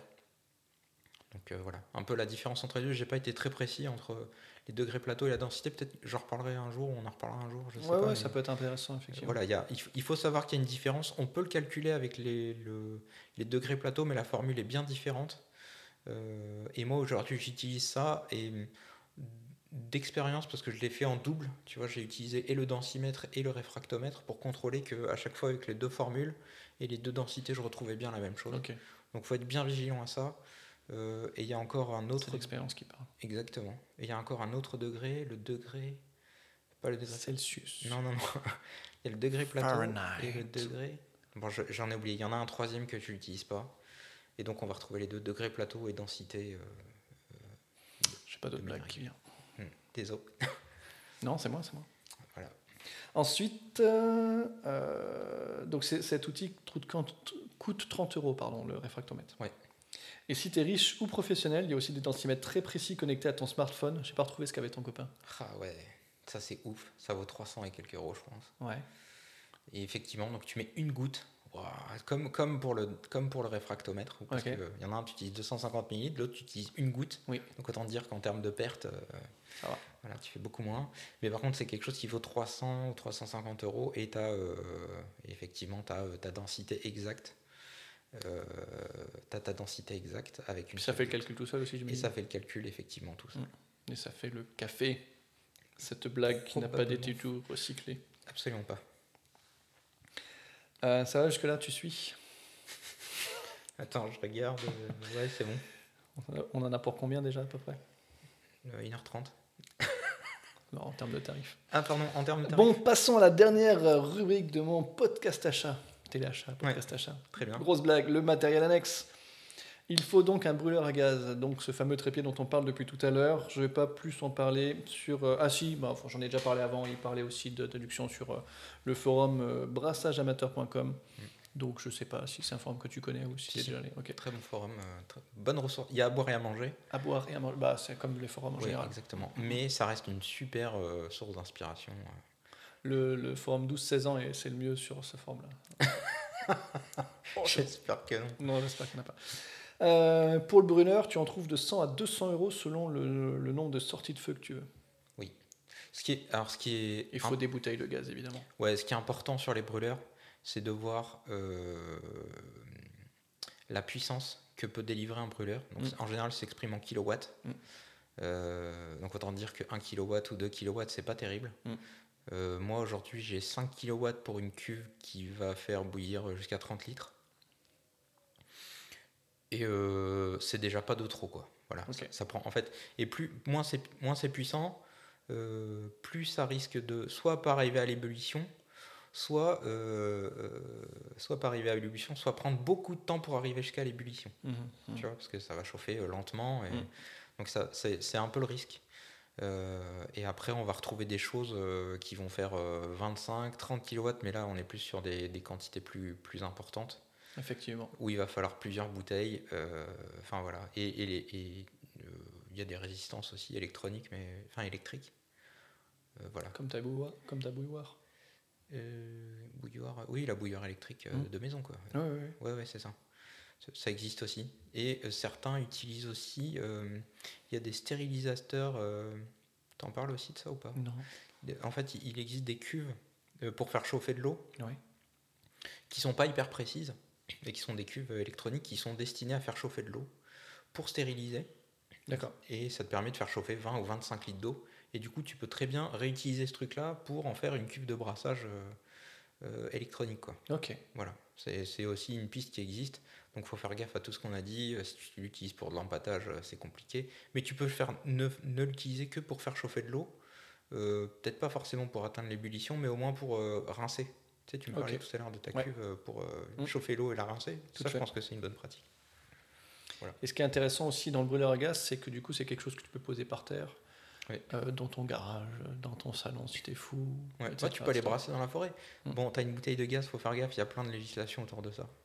Oui, Mais euh, voilà, je, je- Bah, vous vous renseignerez. Ouais, ouais, j'en connais pas beaucoup, mais voilà, on peut pas non plus faire n'importe quoi. Mais c'est vrai que c'est un côté hyper pratique. euh, Ça m'est déjà arrivé de prendre le truc et d'aller brasser à 150 km de là.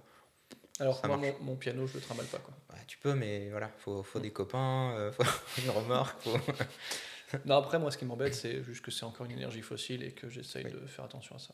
Au bois? Oui, au bois. Bah, va, va chauffer tes 300 litres au bois, toi. Ben peut-être. hein. Je crois qu'il y en a qui le font. Oh, sûrement, oui, comment ils faisaient à l'époque. Ben, au Voilà. piano induction. Assurément. Au SMEG. Pour concasser ton grain, il faut un moulin à céréales. Euh, Si t'es pauvre, tu peux déjà acheter ton grain concassé. Il y en a qui le font apparemment. Ouais, ça te coûte un petit peu plus cher, Mm. mais c'est vrai que ça t'évite le tracas de est-ce que c'est là Parce qu'en plus, quand tu le La concasses, bonne mouture. Ouais, exactement. Il faut que ce soit au bon niveau. C'est pas de la farine. Et en même temps, il faut pas que le grain soit entier. Il faut juste que le grain soit cassé. Mm. Donc euh, c'est, c'est- voilà, faut qu'il soit cassé quoi. Dit comme ça, c'est pas terrible.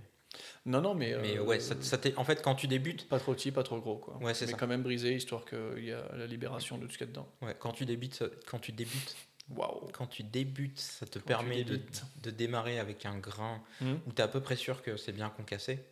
Et ça va te coûter 2-3 euros de plus, mais ça te coûterait beaucoup plus cher déjà d'acheter un moulin. euh, Bah oui, parce que ça coûte entre qualité. 50 et 150 balles. Ouais. Donc 50 euros, c'est, euh, j'ai pas l'impression qu'ils étaient euh, réglables. Ça, ouais, c'est un grain. Les, les machins Corona, là, les trucs ronds. Ouais, Voilà, et alors j'en ai un. Je te- je te- si, si tu démarres, je te le donne. C'est- bien, mais c'est pas hyper précis. Mm. Voilà, c'est bien, mais c'est pas hyper précis. C'est super pour démarrer. Euh, ça, parce que en fait, tu peux acheter tous les grains, mais il y en a quelques-uns que tu pourras pas acheter en, en concassé. Il y a, il y a des boutiques qui font pas tout, euh, Mm. tous les, tout le type de grains concassés. Je sais pas pourquoi. non mais j'aurais pas envie de l'acheter concassé déjà parce que j'ai l'impression que ça se conserve peut-être un peu moins du coup. Ah oui, c'est clairement ça se conserve moins. Ça arrive et il faut que tu le consommes euh, Ouais. rapidement. Ça perd un peu de son intérêt. C'est comme quand tu achètes du café euh, moulu ou C'est ça. voilà, c'est un peu la même chose et ça arrive pas sous vide. Donc, euh, Après, j'ai mon moulin à café. ouais, sauf que Non, ça, je déconne, c'est bon. sauf que va faire 5 kilos là-dedans, Je le 5 ferai. kilos avec un moulin à café. Déjà, En plus, en plus là, je pense que la mouture elle est trop fine sur le grain. assurément, Ouais. assurément. C'était de l'humour. euh, Donc le Corona compliqué. Par contre, ceux à rouleau, parce que après ceux Mhm. qui coûtent 150 euros, c'est ceux qui ont des rouleaux. ouais, c'est ceux qui se règlent du coup. Ça c'est top. Mm. Euh, moi j'en ai un, je l'ai réglé une fois, terminé. C'est euh, maintenant c'est tout le temps la même chose. En plus tu peux mettre une perceuse derrière pour aller plus vite. T'as plus à mouliner. Déjà c'est beaucoup plus facile parce que le, le Corona faut le régler souvent et c'est dur à la main. Mhm. Euh, celui à rouleau euh, qui m'a coûté une centaine d'euros je crois. euh, c'est, une révolution. Enfin c'est, top et ça va beaucoup plus vite quoi. Ouais. Avant, je mettais 20 minutes pour faire, avec le Corona, 20 minutes pour faire 5 kilos. Là, je pense qu'en 5 minutes, 5 kilos, c'est réglé. Quoi. Ok. Divisé par 4. Sans perceuse, à la main.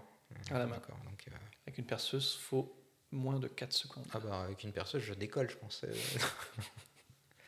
voilà. Euh, Juste une chose sur le Oui. concassage. Oui. Euh, évite quand même de, de concasser à côté d'une flamme parce que ça crée beaucoup de poussière et cette poussière est, est très inflammable. Oh.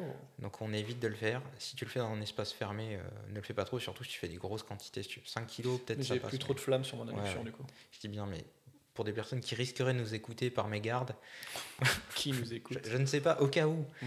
Voilà, on essaie d'éviter dans la mesure du Parce possible. que le, nom- le nombre d'écoutes là sur internet, ah, c'est moi. hein. Ah, on est Ah, je me suis répété plein de fois. hein. chaque jour une fois. Chaque jour. Eh, regarde, trop bien. Plus moi chaque jour une fois. Voilà, on est, euh, on est à 4000 écoutes. Extraordinaire. Pas du tout. Pas euh, du tout. Non, mais euh, parlez de nous à vos copains ou vos copines, ce serait pas mal. hein. Allez, allez, on est sympa. Dans le livre, on nous dit aussi qu'il faut avoir une grande spatule au long manche ou un fourquet. Un Martin Fourquet, ça y est, je viens de me retrouver euh, le prénom. Martin Fourquet, Martin Fourcade? Four... Oui. D'accord, ok. Ouais. T'étais pas sûr de ta blague oui, oui. Moi j'étais sur Fourquet, je sais pas pourquoi, mais c'est Fourcade, oui. T'as fait une blague sur à peu près. non, elle est bien bien. Merci. Euh, D'ailleurs, il donne aussi une astuce pour s'en fabriquer un. Un fourquet en bois? Un fourquet en bois, ouais. D'accord. Et donc, euh, bah, achetez le bouquin si vous voulez savoir comment on fait. Mm. Et toi, Marco, tu ne remues pas et tu viens de nous expliquer si. Donc, du coup, cette phrase n'a aucun rapport. D'accord. Mais si tu as dit que tu remues aussi. Un petit peu. Genre, j'ai- ouais, ouais, si, si, j'en ai un en inox qui est, qui est superbe. En bois, c'est mieux. J'en ai Dans le bouquin, en ils bois. disent qu'il y a des essences de bois évidemment à éviter à cause du tanin. Mm. Achetez le livre Mm. Secret de brasseur aux éditions Je ne sais pas parce que je ne l'ai pas sous la main. Pour infuser tes houblons, il te faudra des sacs en toile. Non Je te, je te laisse continuer ou... Non, 15, euh, 10-15 euros peut-être plus ou Ouais. moins. J'ai l'impression que tu peux en trouver à tous Ouais. les prix. Vas-y, j'ai rien d'autre à dire là-dessus. D'accord. Sur le houblon, alors, j'ai des sacs, euh, effectivement, j'ai des, j'ai des chaussettes à houblon. Mm. C'est un autre nom, je sais pas si c'est. euh, Bon, ça ressemble à des chaussettes, tu mets du houblon dedans, tu fais le nœud. Ça Mm. évite que ton houblon euh, vienne. Se euh, répandre. Exactement, se répandre. Mais ça a l'avantage de ces inconvénients, c'est-à-dire que d'un côté, ça va t'éviter que le houblon vienne, euh, vienne boucher euh, ta, cuve, euh, Mm. Ta cuve au moment, de, au moment où tu vas sortir le mou. Mais à côté de ça, on estime, et en tout cas c'est ce que j'ai constaté, Mm. euh, que le houblon va moins bien infuser, puisqu'en fait il va être beaucoup plus en boule. Mm. Et donc ça va moins bien infuser que s'il était libre dans la cuve. Euh, Est-ce que le- la, la toile filtre pas aussi un peu la lupuline Peut-être. Alors, du coup, j'ai une règle générale. euh, si tu as beaucoup de houblon à mettre et que c'est du houblon en cône, c'est-à-dire c'est les, les têtes de houblon euh, naturelles, Mhm. je vais privilégier évidemment les sacs de houblon, puisqu'en fait, je vais avoir beaucoup plus de quantité de houblon à mettre. En volume, c'est beaucoup plus important. Ouais. Donc, je vais, mettre, euh, je vais mettre des sacs. Ça va me permettre de pouvoir repêcher ces sacs avant de, avant de filtrer. Ok. Euh, mais j'avoue utiliser de moins en moins pour euh, des IPA, donc en grosse quantité, ces, ces, ces, ces- ces houblons-là. Mhm. Par contre, si tu utilises du pelé, je te conseille euh, largement de ne pas utiliser de sac. Même si ça risque de boucher, ça va nettement mieux. En fait, si tu as besoin de goût de houblon, Mm. vraiment du goût de houblon, évite de mettre une poche parce que ça va, euh, ça va atténuer, euh, ça va atténuer les, les effets du houblon. Et il Sinon, existe... il faut le remuer? Ouais, peut-être pas. Comme un, comme un sac de thé? Sachet de thé. Ouais, même pas, j'ai déjà Non, essayé. ok. euh, Parce qu'en plus, la poche, la, la chaussette a tendance à remonter au moment de l'ébullition. Mm. Et tu vois, du coup, faudrait. Ce que je mettre un poids. Ouais, je mettais le, je mettais le fourquet pour tenir le. Ouais, ça c'est pas terrible. Mm. Euh, et sinon, ils utilisent. euh, euh, Il y, a, il y a des choses qui se mettent aussi, des espèces de filtres Mm. qui se montent sur le bord de, de, de la cuve d'ébullition où tu peux mettre ton houblon dedans. Du coup, il est à moitié libre, tu vois, sauf que c'est un diamètre assez important.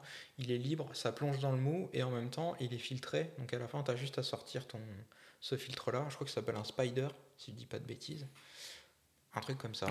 Et je trouve que c'est une bonne. Ça vaut peut-être un peu plus cher que la chaussette. En plus, c'est en inox, donc ça se lave assez bien.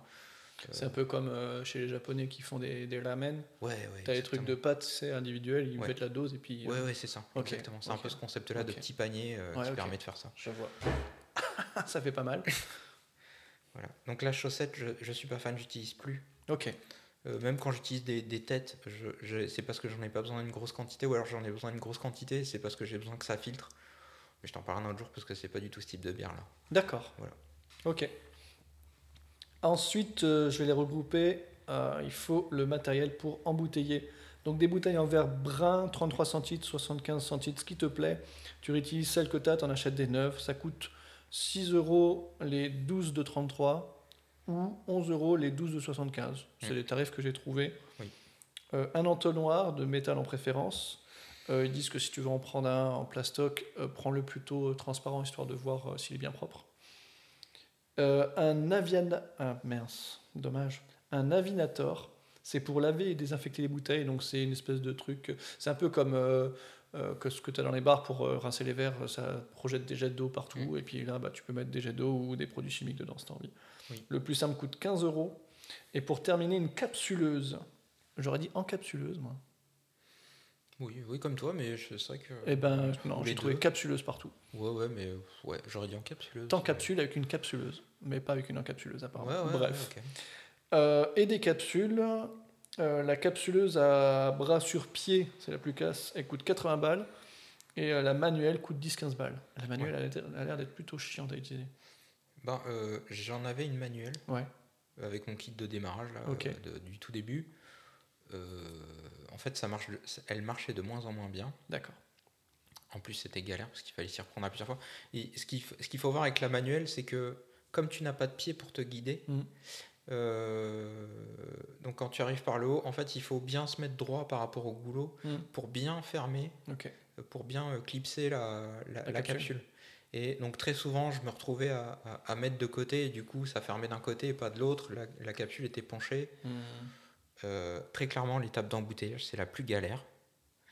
Euh, S'il y a vraiment un, un effort particulier à faire, c'est sur cette étape-là, sur le matériel. Ok. Vraiment, c'est Donc la où- capsuleuse à pied. En plus, c'est vachement plus classe. Ouais, ou alors tu te la fais prêter parce qu'en vrai, tu en as besoin euh, une fois que tu vois. Tu, tu ouais, tu peux avoir des copains. ouais, tu peux faire ça. Euh, et, et sur l'embouteillage aussi, j'aurais plutôt tendance à essayer d'éviter le contact avec l'air. D'accord. Surtout à ce moment-là. T'as pas parlé de resucrage et tout, mais. euh, non, parce que c'est du matériel. Ouais, ouais. mais sauf que tu as besoin d'une cuve pour resucrer. Mm. Bah, tu tu as, ton, t'as- Ah oui, oui, pour euh, T'as- refaire une fermentation. t'as ta bière qui a fermenté. Tu vas euh, mettre dans un seau pour resucrer. Donc, déjà, ça va te permettre de sortir tout le fond là qu'il y a où tu as tous les dépôts de levure qui sont au fond. Certes. Tu mets, tu, tu rajoutes du sucre. Bon, je passe un peu les étapes. Et en fait, j'ai- j'ai- j'avais trouvé un super truc avec les cuves en, en plastique, les, les seaux en plastique, Mhm. qui te permettait. C'était un embout qui, que tu branchais directement au robinet de ce seau en plastique et euh, avec un, un- un petit point de contact en bas qui te permettait de, de remplir, de, de, de poser dessus, enfin de mettre dedans euh, la bouteille, ce- cette tige-là. Et au moment où le fond de la bouteille touche cette tige-là, en fait, ça remplit, D'accord. tu vois. Donc en fait, ça remplit par le fond déjà. Et une fois que, une fois que le- la bouteille est pleine, bah, en fait, comment comment l'air se vide de ta bouteille? Comment? Comment l'air se vide de ta bouteille? Bah, en fait, c'est- pas tant que l'air se vi- l'air ne se vide pas parce que c'est pas hermétique, mais ça se remplit par le fond. Du coup, la seule Ah, chose qui est en contact. L'air, faut bien qu'elle s'échappe. Oui, oui, sauf que non, mais l'air il s'échappe par le haut. L'air il s'échappe par le haut, mais c'est surtout le mou. En fait, le, tu vas pas faire une cascade, c'est-à-dire que tu vas pas verser d'un robinet. Tu vois, le, parce que si tu prends un entonnoir, tu vas avoir une grosse quantité de liquide Oui. qui va être dans l'entonnoir et qui va tourner, et ça, Oui. ça va prendre de l'air. Oui. Ton, ton-. Ta bière va prendre de l'air. Alors que là, c'est pas du tout en contact avec l'air. La- Le, le seul moment où ça va toucher l'air, c'est quand ça arrive au fond et, et- et que, ça, et que ça remplit. Donc c'est pas du tout la même chose. T'as pas cette cascade où ton, euh, Oui, oui, je vois. Je vois qu'il n'y a pas de cascade par contre. Tu peux me réexpliquer comment ça marche? Tu mets ta bouteille dedans, tu as une tige, Alors, tu as un seau. t'as t'as un seau, tu as un robinet. Au robinet, tu mets cette tige, D'accord. donc c'est une tige assez longue. Ok. Tu mets ta bouteille, euh, euh, tu mets la tige dans la bouteille, d'accord Ok.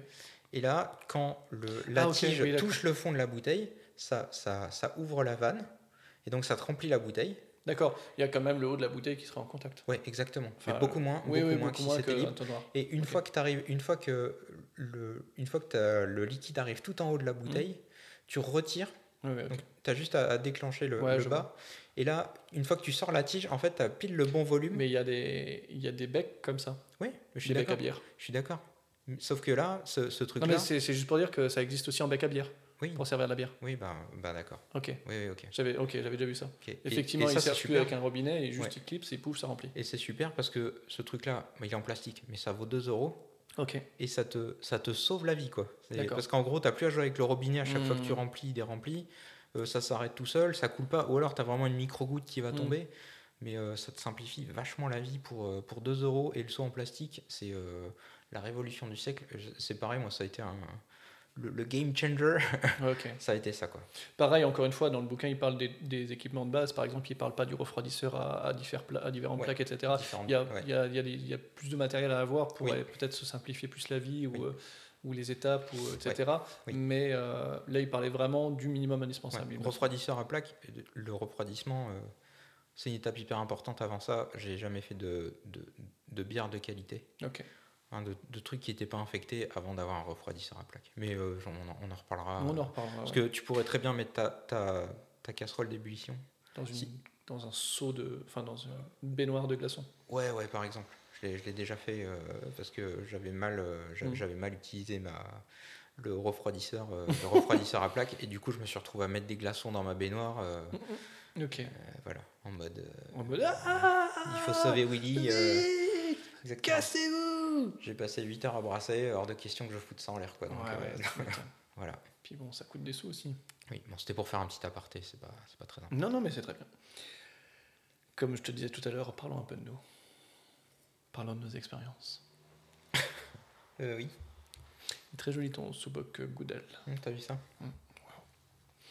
Ouais, parce que j'ai mis des sous-bocs un peu partout sur la table pour euh, décorer. Bon, Oui, Ils sont bien, ils sont bien. Ah, vous êtes content, hein? C'est bien décoré. Voilà, et donc, euh, ta, ta, ta. Et pour terminer, donc la capsule, j'en ai parlé.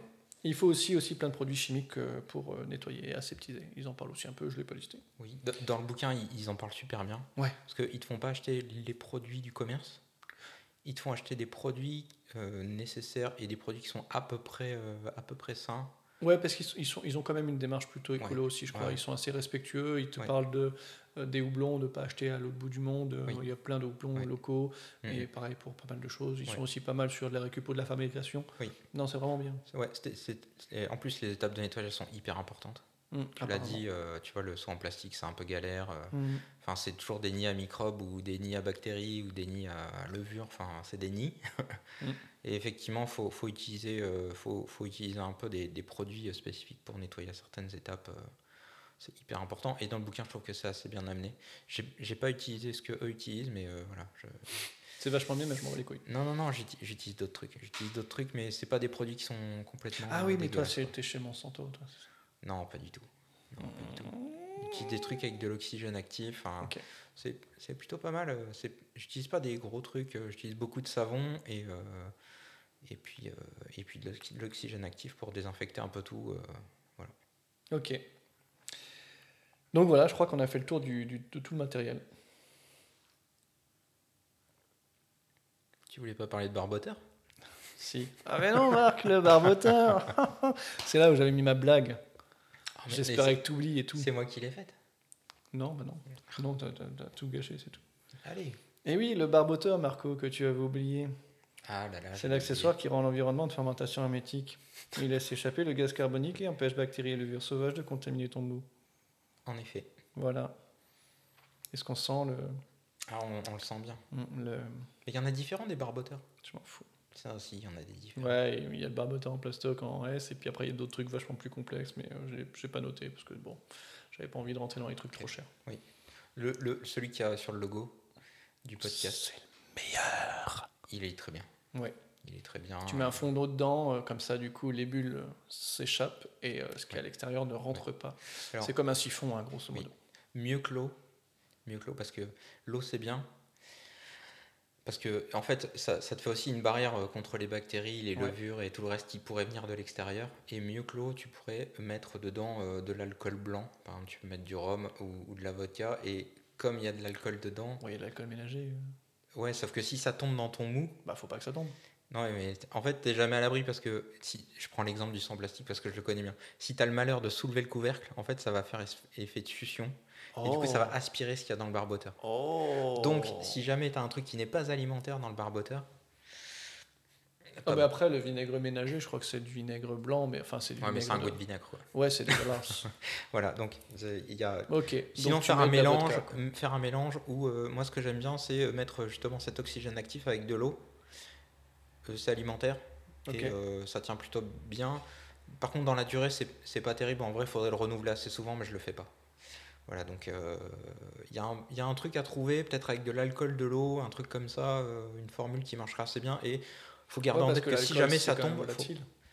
Euh, oui, oui, oui, c'est volatile. Donc, euh, Mais t'as le petit capuchon, euh, enfin voilà. C'est c'est vrai, mais le barboteur, il a tendance à se vider un peu seul si tu le laisses des mois.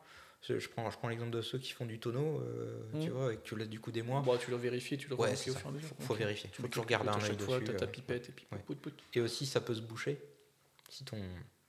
Il m'est déjà arrivé de faire des, bi- des bières très fortes, Mm. même avec très peu de volume, donc euh, 10 litres pour un seau qui fait 30 litres. Et malgré tout, ça va boucher Ah, le, le barboteur. Euh, et- Parce que ça, ça remontait Ouais, ça, ok, ça wow. remontait jusqu'en haut.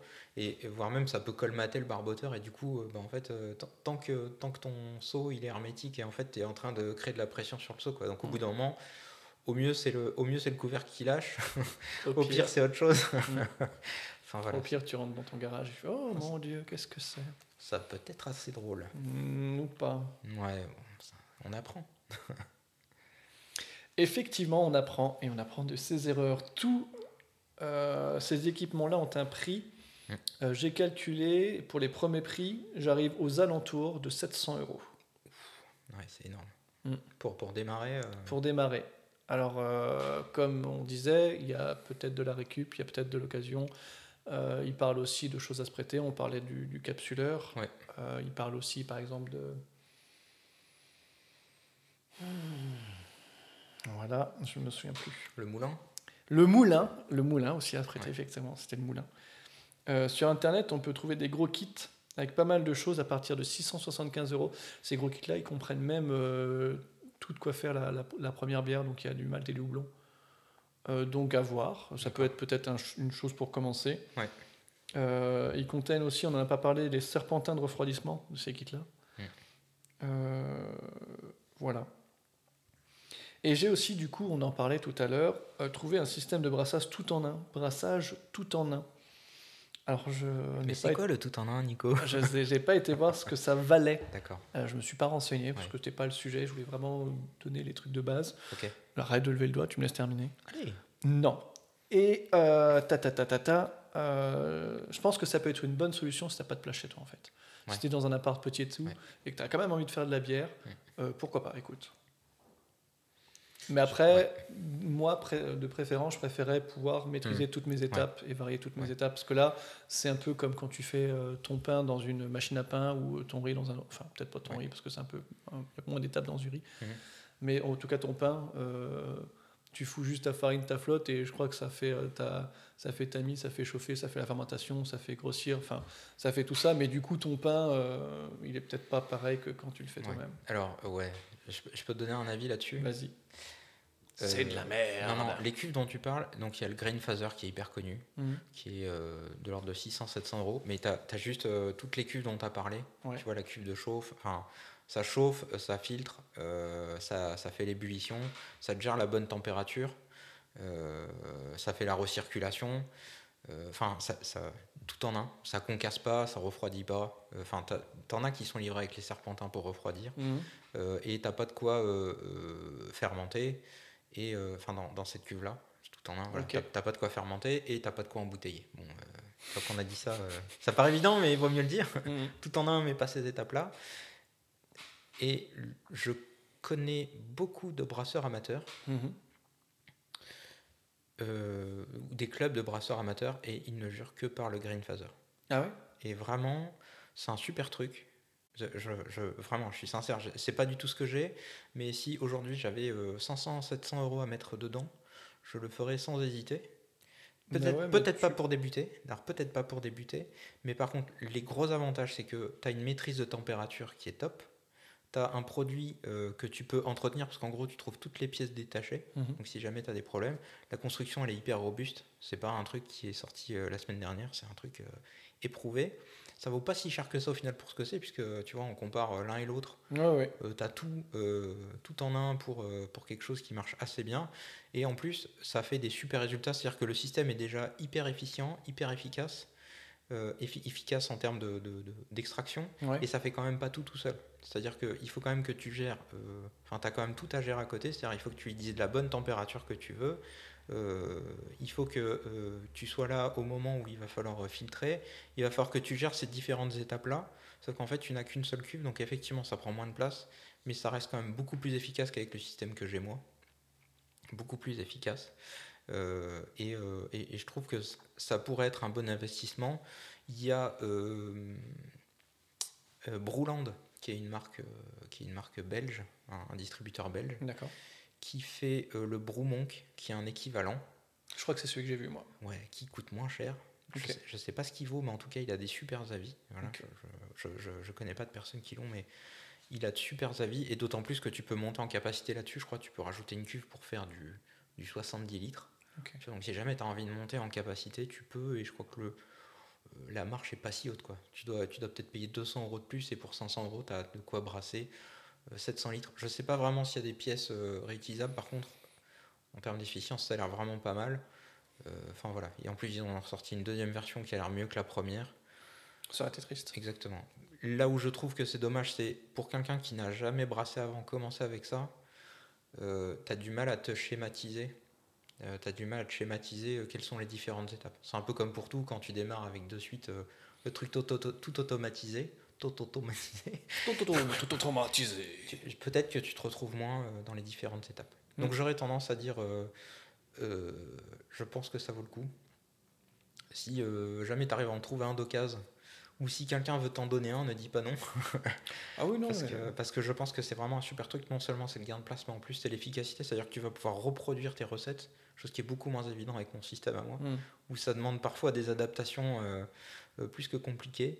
Là, tu es vraiment beaucoup plus dans la maîtrise de ce que tu vas faire et si tu, si tu veux brasser des choses de qualité, c'est euh, ça ressemble déjà plus à ce qu'ils ont dans les brasseries professionnelles euh, que, que mon système à moi qui est, qui est beaucoup plus, euh, beaucoup plus artisanal, qu'on va dire. Puisque moi, Eh ben, justement, Ouais. moi c'est ce que j'aurais tendance à préférer le côté Ouais. artisanal. C'est-à-dire que avec ce système-là, tu as vachement moins de hasard en fait. Tu laisses vachement moins de place au hasard. Alors au pire ou au mieux peut-être, Oui. euh, avoir les deux. C'est-à-dire à terme Oui. avoir les deux. Ouais, C'est-à-dire ouais. que tu veux avoir tes recettes maîtrisées, etc. tu as envie de te faire plaisir avec ta bière. Mhm. Tu l'as fait sur cet outil-là. Tu te fais moins chier et euh, Mhm. tu gagnes la place et en efficacité, etc. Oui. Mais tu as envie de tester des choses. Tu reviens, tu reviens à l'original, quoi. Tu reviens à la méthode artisanale. euh, une, une des approches. Mhm. Alors moi, ce que j'ai fait, euh, mon expérience avec le brassage, c'est que j'ai démarré avec rien.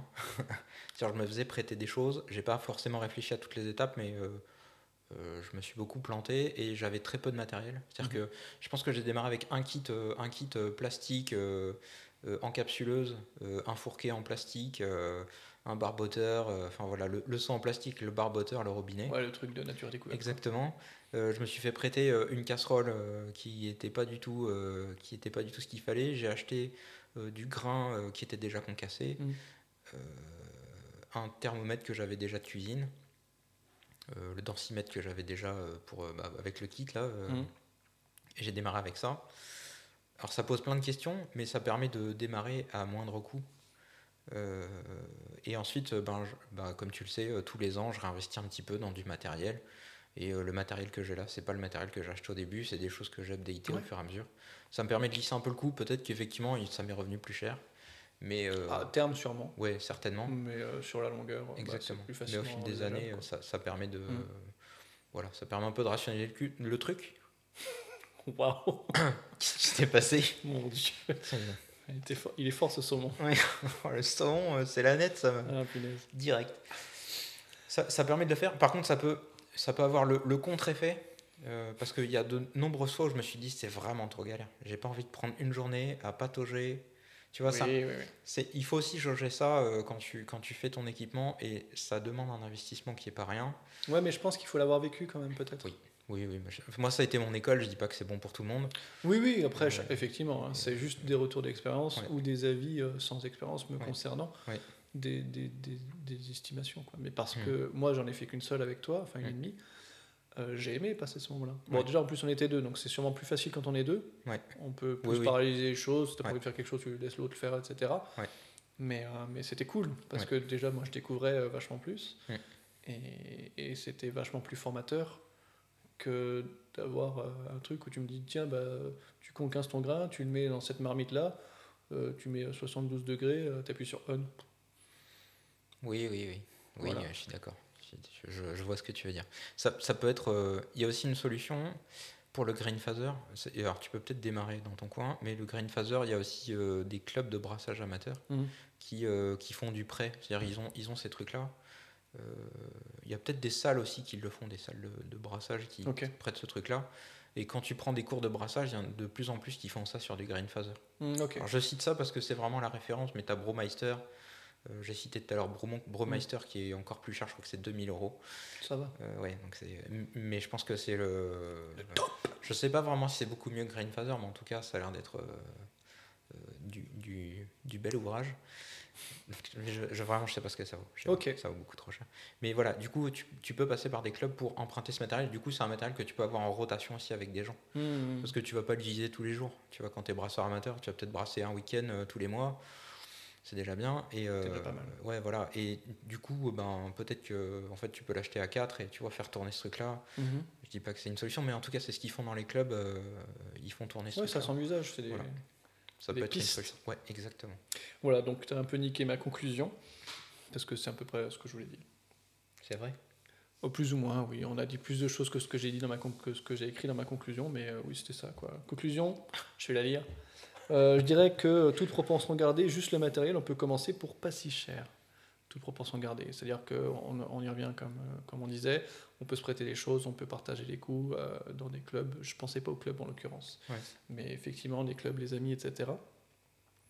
On peut également euh, trouver euh, des équipements donc sur le marché de l'occasion, partager les frais avec les amis, c'est ce que j'ai dit, et commencer avec des kits euh, que tu as déjà, donc les kits dont tu as parlé, et ajouter des étapes de, fra- de brassage au fur et à mesure.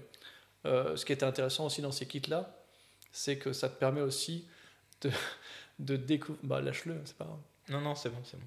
C'est le, saumon qui va sortir, mais ça va. On va partir sur une autre bière juste après.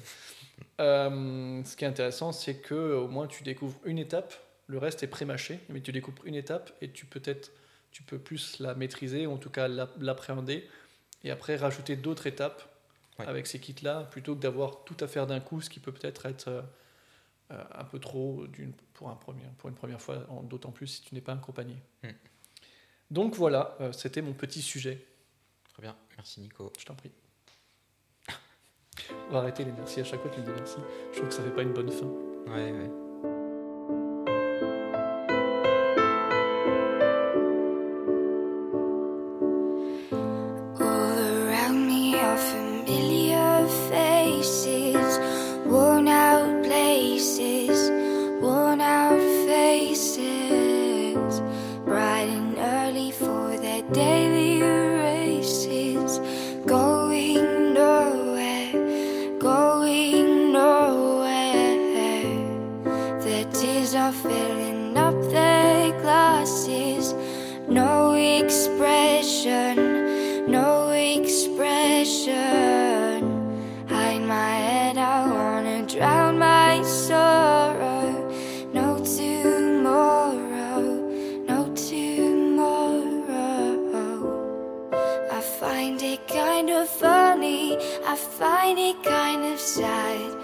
The dreams in which I'm dying are the best I've ever had. Find it hard to tell you, I find it hard to take. When people run in circles, it's a very, very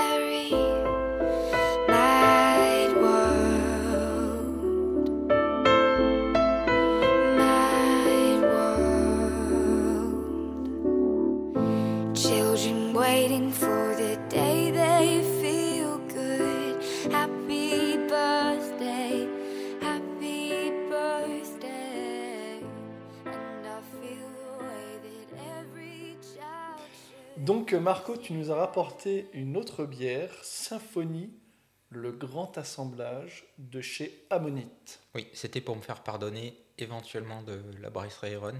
Ok. Alors je lis Solera 3, cette cuvée est issue de l'assemblage perpétuel de tous les millésimes depuis la naissance de la brasserie.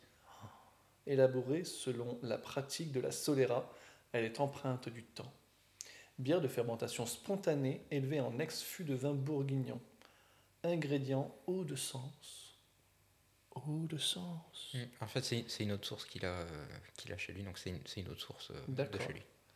Malte d'orge houblon. Numéro de l'eau blabla, DDM blabla. Non, non, dis-nous la DDM s'il te plaît. 12 mars 2040. Exactement. Oh mince, c'est une bouteille numérotée. Une bouteille numérotée 1230 sur 1600. Bon, c'est pas la numéro 1, j'en veux plus. 37,5, s- titrée à 5%.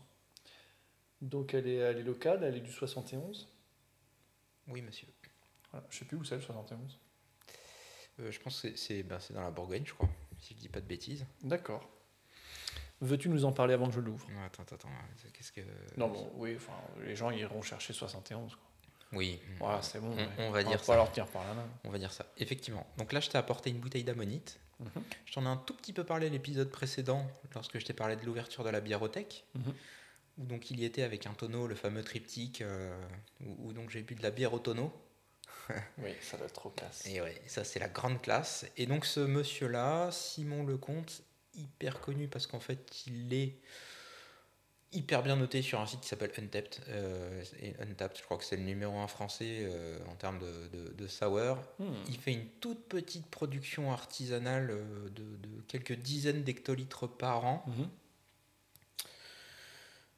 Et donc il nous fait des bières qui sont donc euh, brassées avec uniquement de l'orge locale, du houblon sauvage Oh. qui vient du coin, de l'eau de source, et il ne pratique pas d'ébullition. Donc il ne fait pas de la phase d'ébullition qui, qui- où- donc, qui consiste à stériliser le mou, il ne le fait pas, Mhm. pour garder justement toutes les bactéries, les levures qu'il pourrait y avoir issues du grain. Et puis enfin, il fait de la fermentation uniquement en barrique. Euh, et et en, en, en barriques qui ont déjà contenu des choses. Majoritairement, je crois qu'il, je suis pas sûr qu'il fasse ça à partir de barriques neuves. En tout cas, là, c'est barrique de vin bourguignon. Voilà.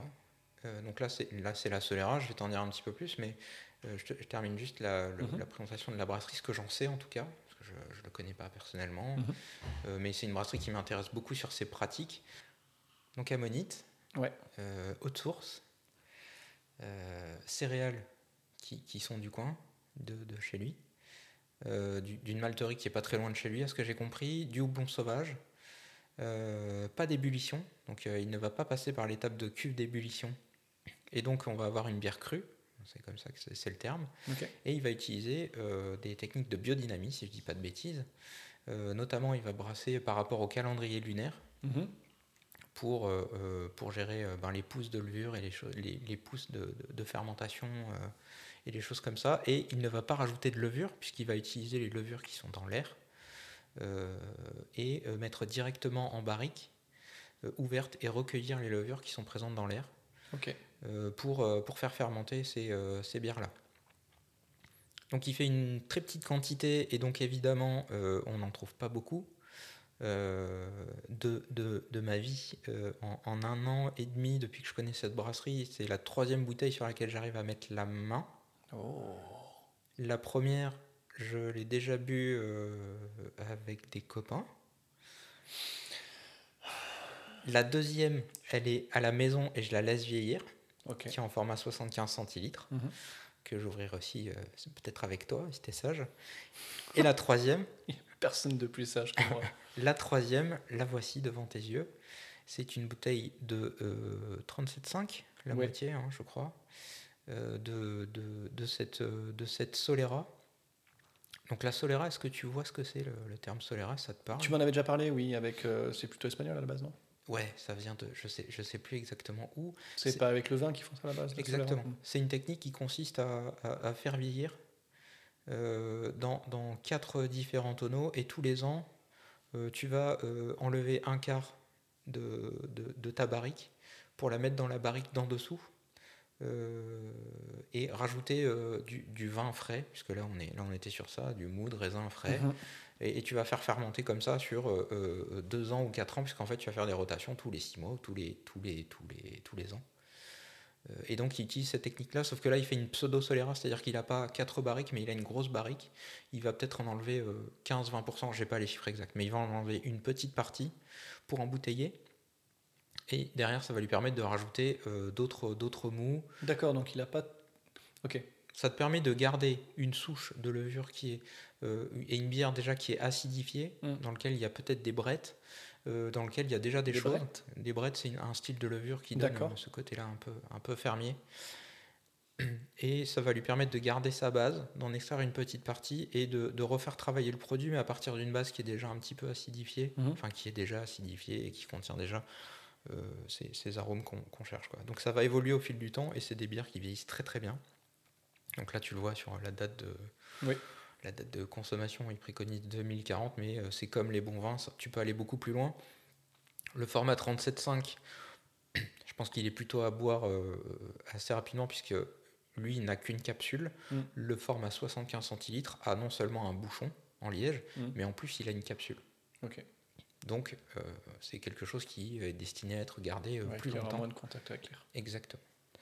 Donc je Ok. te, je te- je te- je te propose de goûter ce truc-là. Ok. Je pourrais t'en dire beaucoup plus. euh, C'est une, brasserie moi, que, que j'aime beaucoup, en tout cas sur les façons de faire, Mhm. voilà, qui m'inspire beaucoup. euh, et euh, euh, voilà, c'est des, produits qui m'intéressent et sur lesquels j'ai commencé à me, à me rencarder puisque c'est ça, ça, ça s'inspire pas vraiment de Cantillon, ça s'inspire de rien. Et, et en fait, c'est assez réfléchi et je trouve que ça fait des choses qui font sens et en termes de, de produits. On Mhm. va le voir en termes de. Ça se trouve, là, je- on va goûter et ça va être gauché, mais je crois, j'y crois pas. Euh, et en termes de produits et euh, en termes de, de humain, de réflexion, je trouve que ça a vraiment Oh, du sens. quoi. Jolie petite bulle. Merci. On dirait presque du champagne. Effectivement.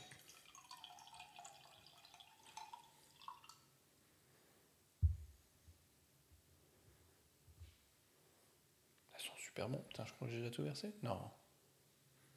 Il y a peut-être un tout petit peu de levure au fond. Euh, la dernière fois, c'était pareil. C'était une bouteille en 37,5. Ouais, je crois qu'il y a de la levure. Il y, a- il y en avait un tout petit peu, mais Bon, pas bah, beaucoup. Je vais, je vais laisser que ça du coup. Je pense que j'ai. Je vois pas la lumière. en Peut-être, fait. euh, tu en as peut-être plus versé que. Eh bah écoute, tant pis pour moi. tu veux- On va pas transvaser. Bah. Non, c'est bon. Bah, on va trinquer alors. On va trinquer. Allez. Santé. À la tienne. Alors déjà à l'odeur, j'ai pas l'impression d'être sur une bière. Hmm. J'ai plus l'impression d'être sur un vin blanc. Hmm. Je vois ce que tu veux dire. Je vois ce que tu veux dire. Moi, je sens bah, le côté fermier, on en parlait tout à l'heure. Je sens pas de côté fermier. Parce que pour moi, le côté fermier, c'est euh, la sœur de ma grand-mère qui avait une ferme. Non, ça sent pas ta sœur. non, la sœur de ma grand-mère. non, pardon, là, ça, je sais pas quel. Et ben, la sœur de ma grand-mère avait une ferme euh, en Bretagne. ouais. Et quand on y allait, ça sentait la ferme. Parce qu'il y avait des vaches, des cochons, des poules, des pintades, des lapins. Et ça avait l'odeur de ferme. Et là, je sens pas de côté fermier, parce que pour moi, le côté fermier, c'est le côté euh, bouse de vache ou presque ça, tu vois, un Mhm. côté vraiment très rural. Donc, il n'y a pas de mousse hein, à l'apparence? Non, ouais. Aucune. hein. Euh, non, il n'y a pas de mousse du tout. Euh, en termes de pétillance, il y en a sur le, le bord du verre. Pardon le micro. Il y en a sur le bord du verre, toi Oui. aussi, hein, un petit Oui, peu. il y a pas mal de C'est- bulles. c'est de la Sur fine- le côté, il y a vraiment pas mal de bulles. Ouais, hein, c'est de la joli. fine bulle, mais Mm. euh, effectivement, c'est pas, c'est pas euh, très effervescent Non. dedans. hein. C'est pas de la bulle naissante, quoi. Euh, et en termes de, en termes de- d'odeur, effectivement, j'ai pas forcément dit, mais j'ai un petit peu ce côté fermier, mais j'ai un peu, un peu pêche, un peu ananas. Je vois pas ce que tu appelles fermier. Là, en fait, ça s'est aéré, je le sens moins, mais. euh, Ouais. Ok, on va goûter.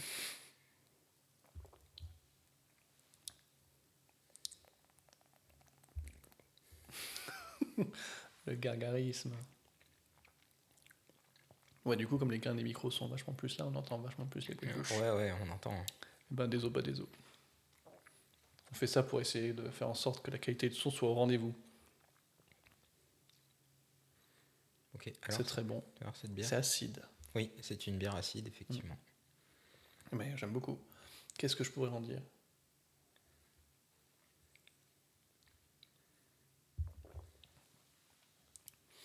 Bon, bah, je sens du citron, moi, directement. Ouais. C'est clair. Parce que, ouais, je pense que c'est le côté, c'est le côté acide. Le côté acide, côté citrique beaucoup, euh, qui fait... de citron. Mm. En rétro, j'ai pas grand chose qui me vient. Toujours le côté citron. Euh, Qu'est-ce que je peux euh, sentir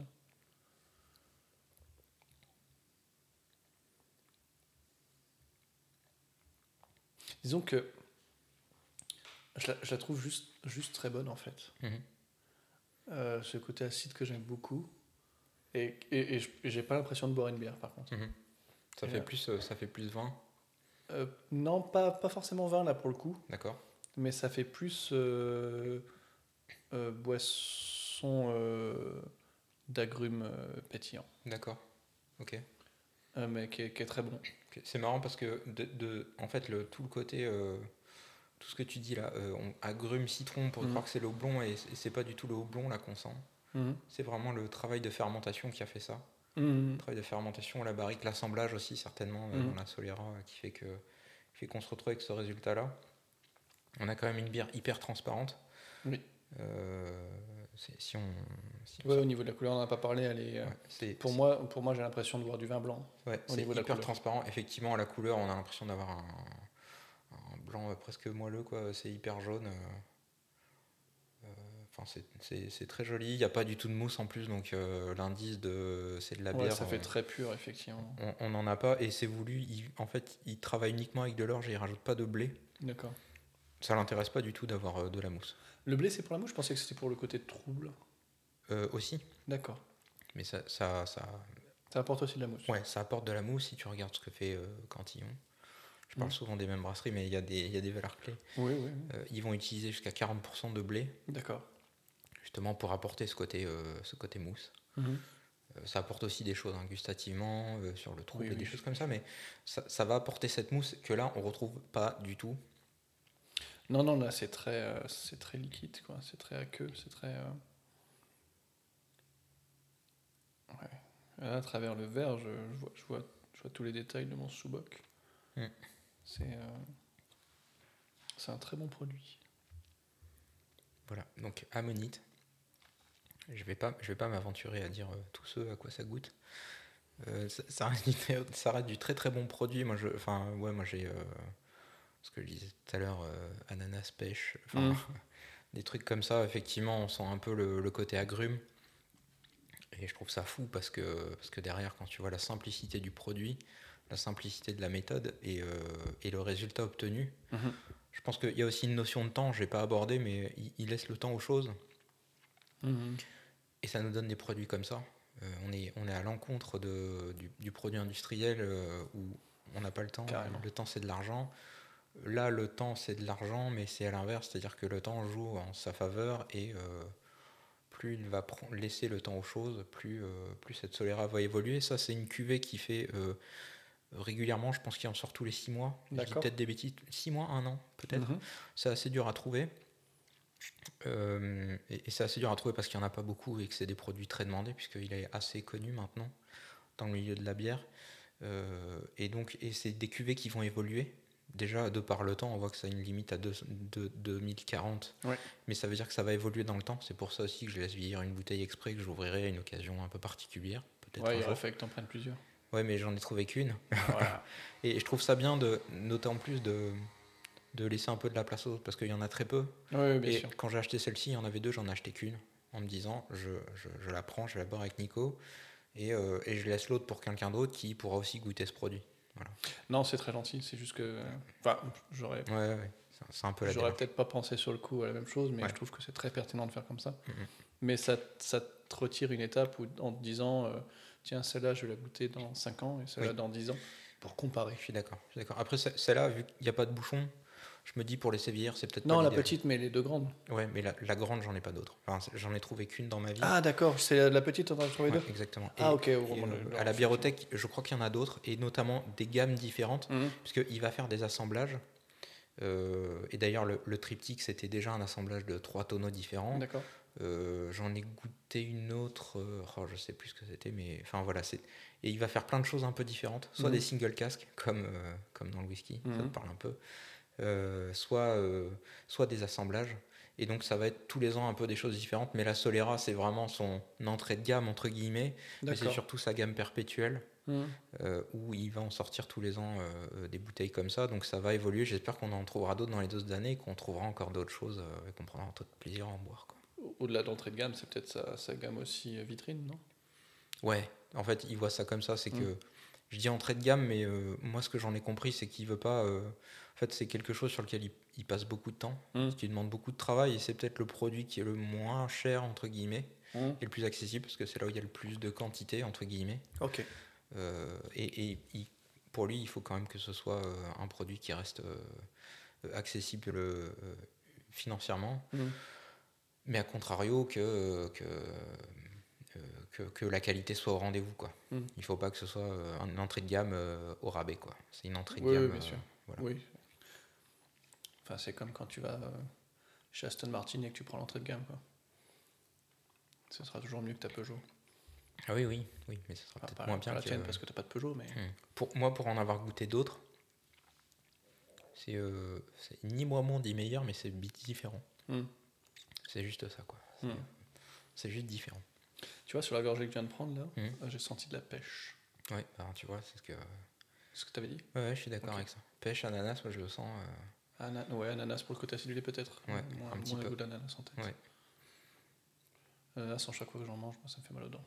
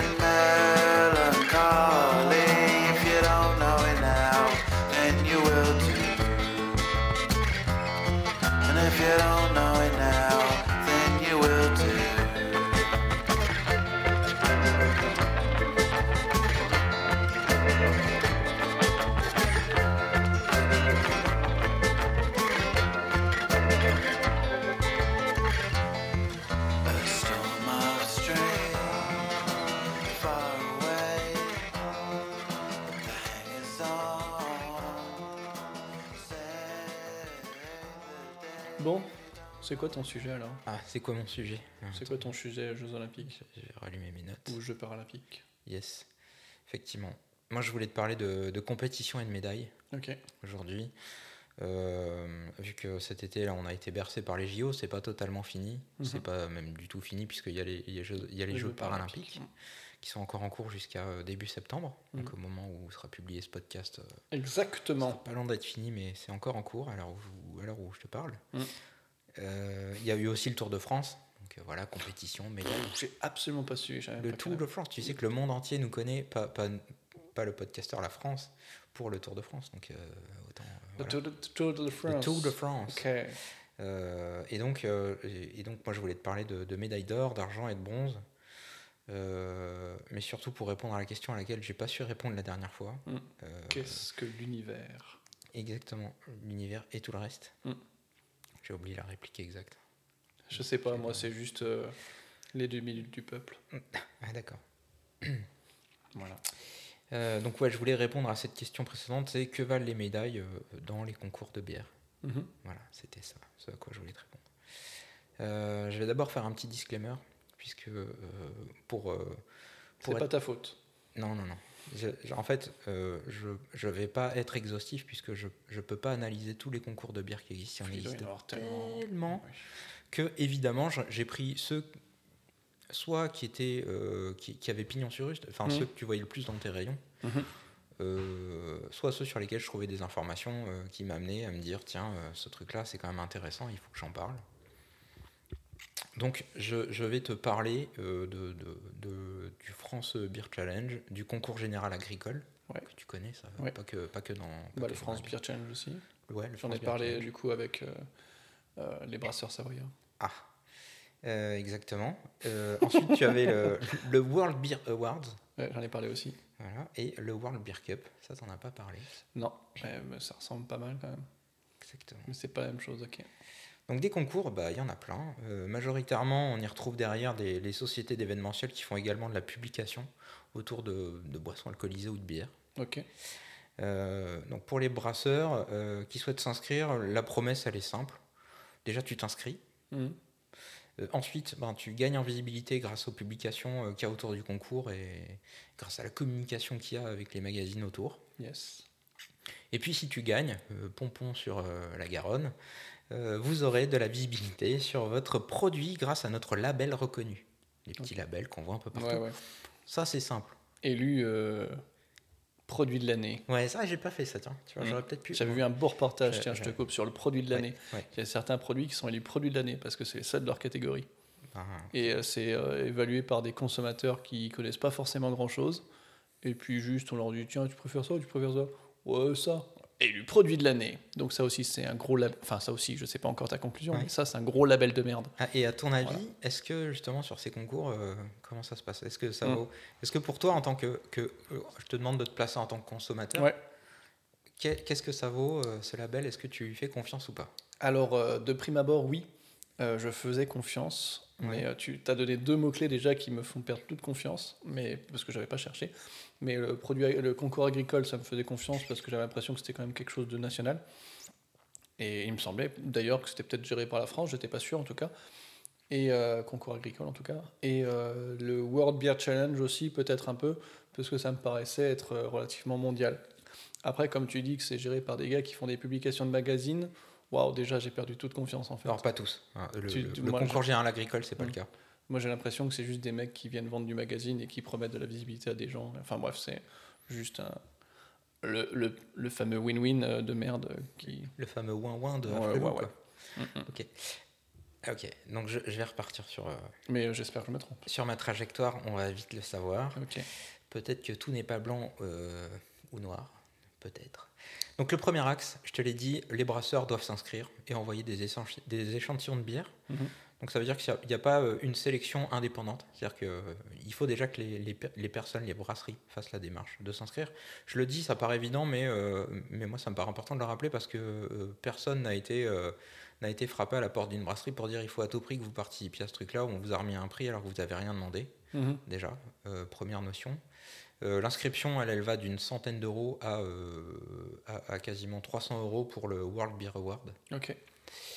Donc, Par ça- bière ou par, euh, par bière. Ouais, Ah, par, par bière, par bière. Donc euh, tu, tu, tu envoies trois échantillons, ça va faire. Après, il y a des tarifs dégressifs et tout. Je je t'ai pas fait le listing. euh, là, le but c'est pas de t'aider à participer à un concours, mais c'est un peu pour te présenter un peu la démarche. euh, donc ça va d'une centaine à 300 euros grosse maille pour euh, pour chaque bière, hein, juste sur l'inscription. T'avais payé toi pour le Marseille Beer euh, Non. Euh, si, Festival pardon. Award, Si, euh. si, j'ai payé. J'ai payé, j'ai payé. 10 000 euros Non, j'ai dû payer 8 euros. par bière Euh, non, en tout. Et en vrai, en vrai j'ai donné plus parce que c'est une association. Ok. Euh, voilà, il y a- il y, a une personne que je connais dedans et du coup, l'idée c'était un peu de les aider aussi. euh, Ok, donc euh, j'ai donné un peu plus en vrai. Et j'ai jamais réclamé la bière qui me devait. Peut-être un jour, si je vais à Marseille, je, la réclamerai, je, la réclame- je la réclamerai. J'aurais peut-être autre chose à la place, mais c'était pas le but. 8 euros. Oui, j'ai- oui. 8 euros, c'était. Donc ça paraît. euh, on est loin des 100 euros. euh, Effectivement. le deuxième axe, euh, donc la communication, euh, euh, enfin, la question c'est qui relaie ces infos. Mhm. En général, qui relaie les infos de hey, telle brasserie euh, que, que tu connais pas mais qui est à côté de chez toi euh, euh, a, a- a gagné euh, le prix de la meilleure bière du monde ben, euh, ben, C'est la presse régionale Mhm. qui connaît pas grand chose. C'est pas du tout une, presse spécialisée mais plutôt euh, une presse qui va se contenter de relayer l'info. Ouais, presse de relais, ce que j'allais dire. Exactement. Euh, bon, j'ai pas trop de recul non plus dessus. hein. Je, je, je- je sais pas. euh, je- en termes de communication, on est. Peut-être un cytologue euh, chez chaque. J'ai pas l'impression. J'ai pas l'impression. Peut-être j'aimerais.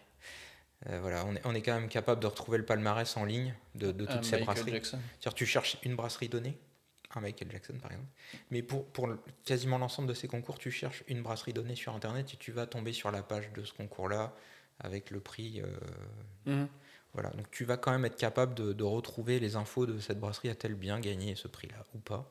Donc c'est quand même, euh, il y a quand même un peu de suivi derrière. Mhm. Après pour la communication, ça reste euh, des communiqués de presse à faire, euh, donc c'est c'est pas forcément terrible. Et j'ai surtout l'impression que c'est relié au niveau régional sans, sans que l'info soit contre-validée.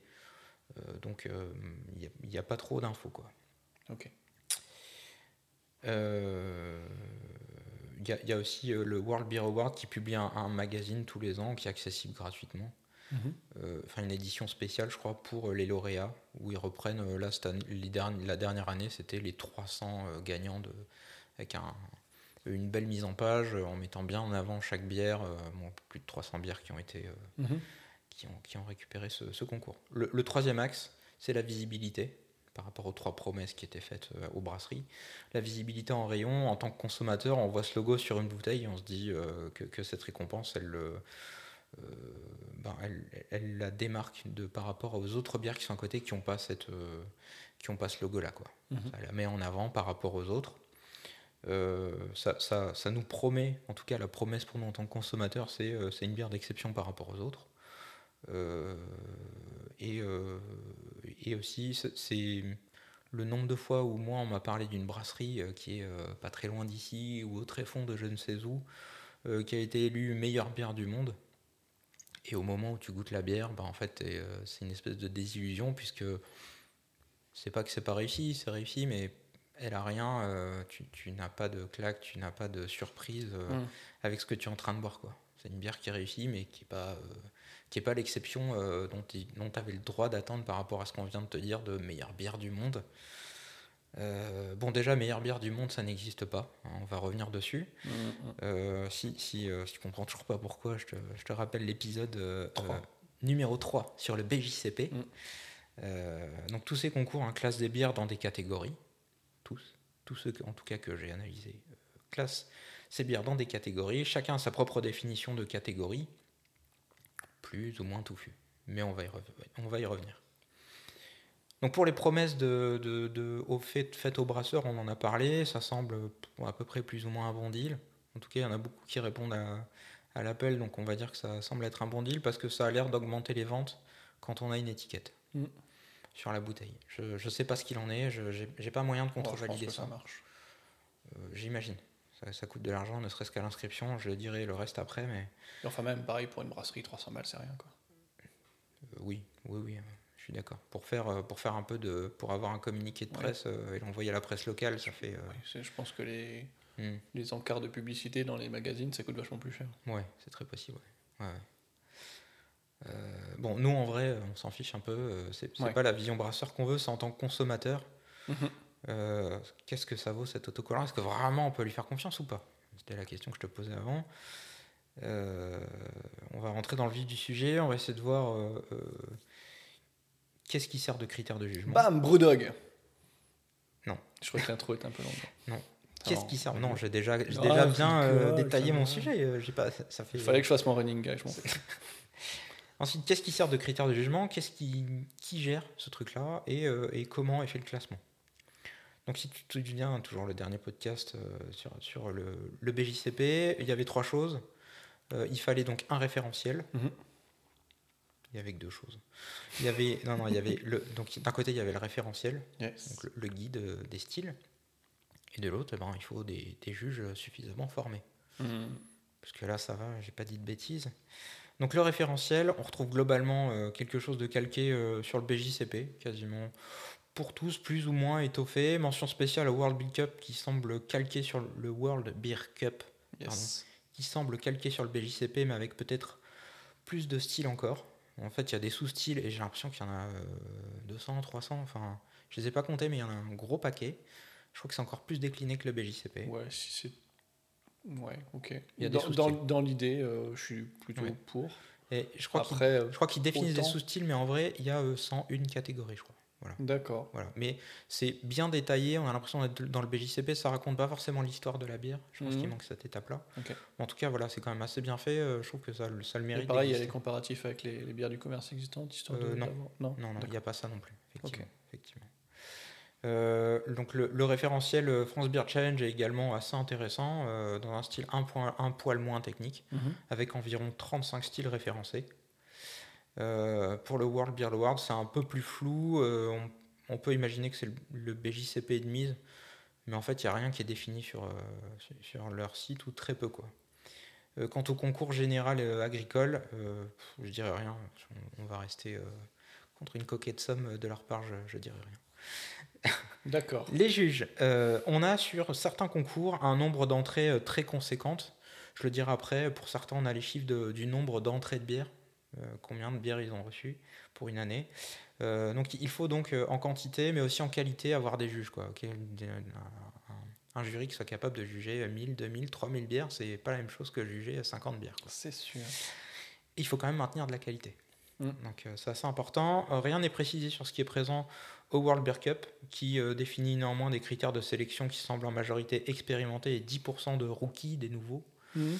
Euh, avec tout de même 295 juges alignés sur l'édition 2018. Ok. 295 juges. Donc on n'a pas la liste, les noms euh, euh, de- des personnes qui sont présentes. Pour le concours général agricole, pas de nom également. On sait qu'il y a un expert qui est présent et se charge de former les autres qui peuvent être un peu du tout venant. Donc on ne sait pas du tout quel genre de public est ciblé. En fait, n'importe qui peut s'inscrire sur le site pour devenir juge. Ils ont besoin de beaucoup de juges puisque ils font la bière, mais ils font aussi le vin et énormément d'autres produits. Ah oui, bah, Euh, le concours agricole général, ça Ouais, fait tout. Quoi. Exactement. Ouais, c'est massif. Et donc, Tout ce qu'il y a au. Comment s'appelle là, le truc qu'il y a à Paris tous les ans là ah, le salon de l'agriculture. Ouais, Ouais. J'ai l'impression, non? Ouais, ouais, je, je crois que c'est, je crois que c'est rattaché. À, je dis peut-être une bêtise, mais Bah, c'est rattaché à ça. l'impression. ouais. Et, euh, et, et donc ils ont besoin d'énormément de juges. Mm. Et euh, on sait. Pour le vin, c'est assez décrié puisque ça semble être euh, euh, qualitativement le, le- le jury semble pas. euh, Pour le vin, effectivement, les, les- ces labels-là, euh, Ouais. je leur fais plus confiance, moi, parce Mhm. que j'ai déjà eu des bouteilles qui n'étaient pas bonnes Ouais. du tout par rapport à ça. Pour le France Beer Challenge, on a un panel de professionnels de, de bière, de journalistes et de juges internationaux. Donc on a carrément leur nom. Mhm. Alors, je les connais pas personnellement, je sais pas, mais en tout cas ils décrivent un petit peu euh, d'où ils viennent. Il y a, il y a certains- peut-être leur parcours, non? Non, pas forcément. Il y a pas de il y a, ouais, tu, mais tu retrouves certains noms. J'ai, j'ai, j'ai pioché un peu dans deux trois noms pour voir si ces gens-là existaient, voir s'ils faisaient vraiment ça. Ok. Euh, et ils font vraiment ça. J'ai réussi à de- valider deux trois profils. On va dire que ça a l'air à peu près cohérent. Mhm. Enfin, sur le, le, le World Beer Award, euh, sur 70 juges, environ 10% sont issus euh, de, des Master Cicerone. Donc, c'est une certification euh, pour euh, justement, c'est comme les sommeliers, mais pour euh, la bière. Mhm. Donc, même des gens assez pointus. Ou C'est Sega qui fait ça, non? c'est plus fort que toi? Sega Master System, System, System, Ah oui. System. Non, c'est les autres. C'est une certification. Euh, je t'en ai peut-être déjà parlé la dernière fois, mais ils sont issus de ça. euh, Mais aussi euh, des, des gens qui sont issus du BJCP. Ah Pour qui tu dis? Pour le World Beer Award. Ok. The World Beer. Yes. Je Euh, les autres étant des professionnels du monde de la bière. C'est comme ça qu'ils sont présentés. J'ai validé un ou deux profils. Ça a l'air à peu près cohérent. Il n'y a pas euh, Mickey Mouse. euh, donc Ok. voilà, c'est toujours pareil. J'ai Oh. procédé pareil. Donc le référentiel check et les juges aussi check.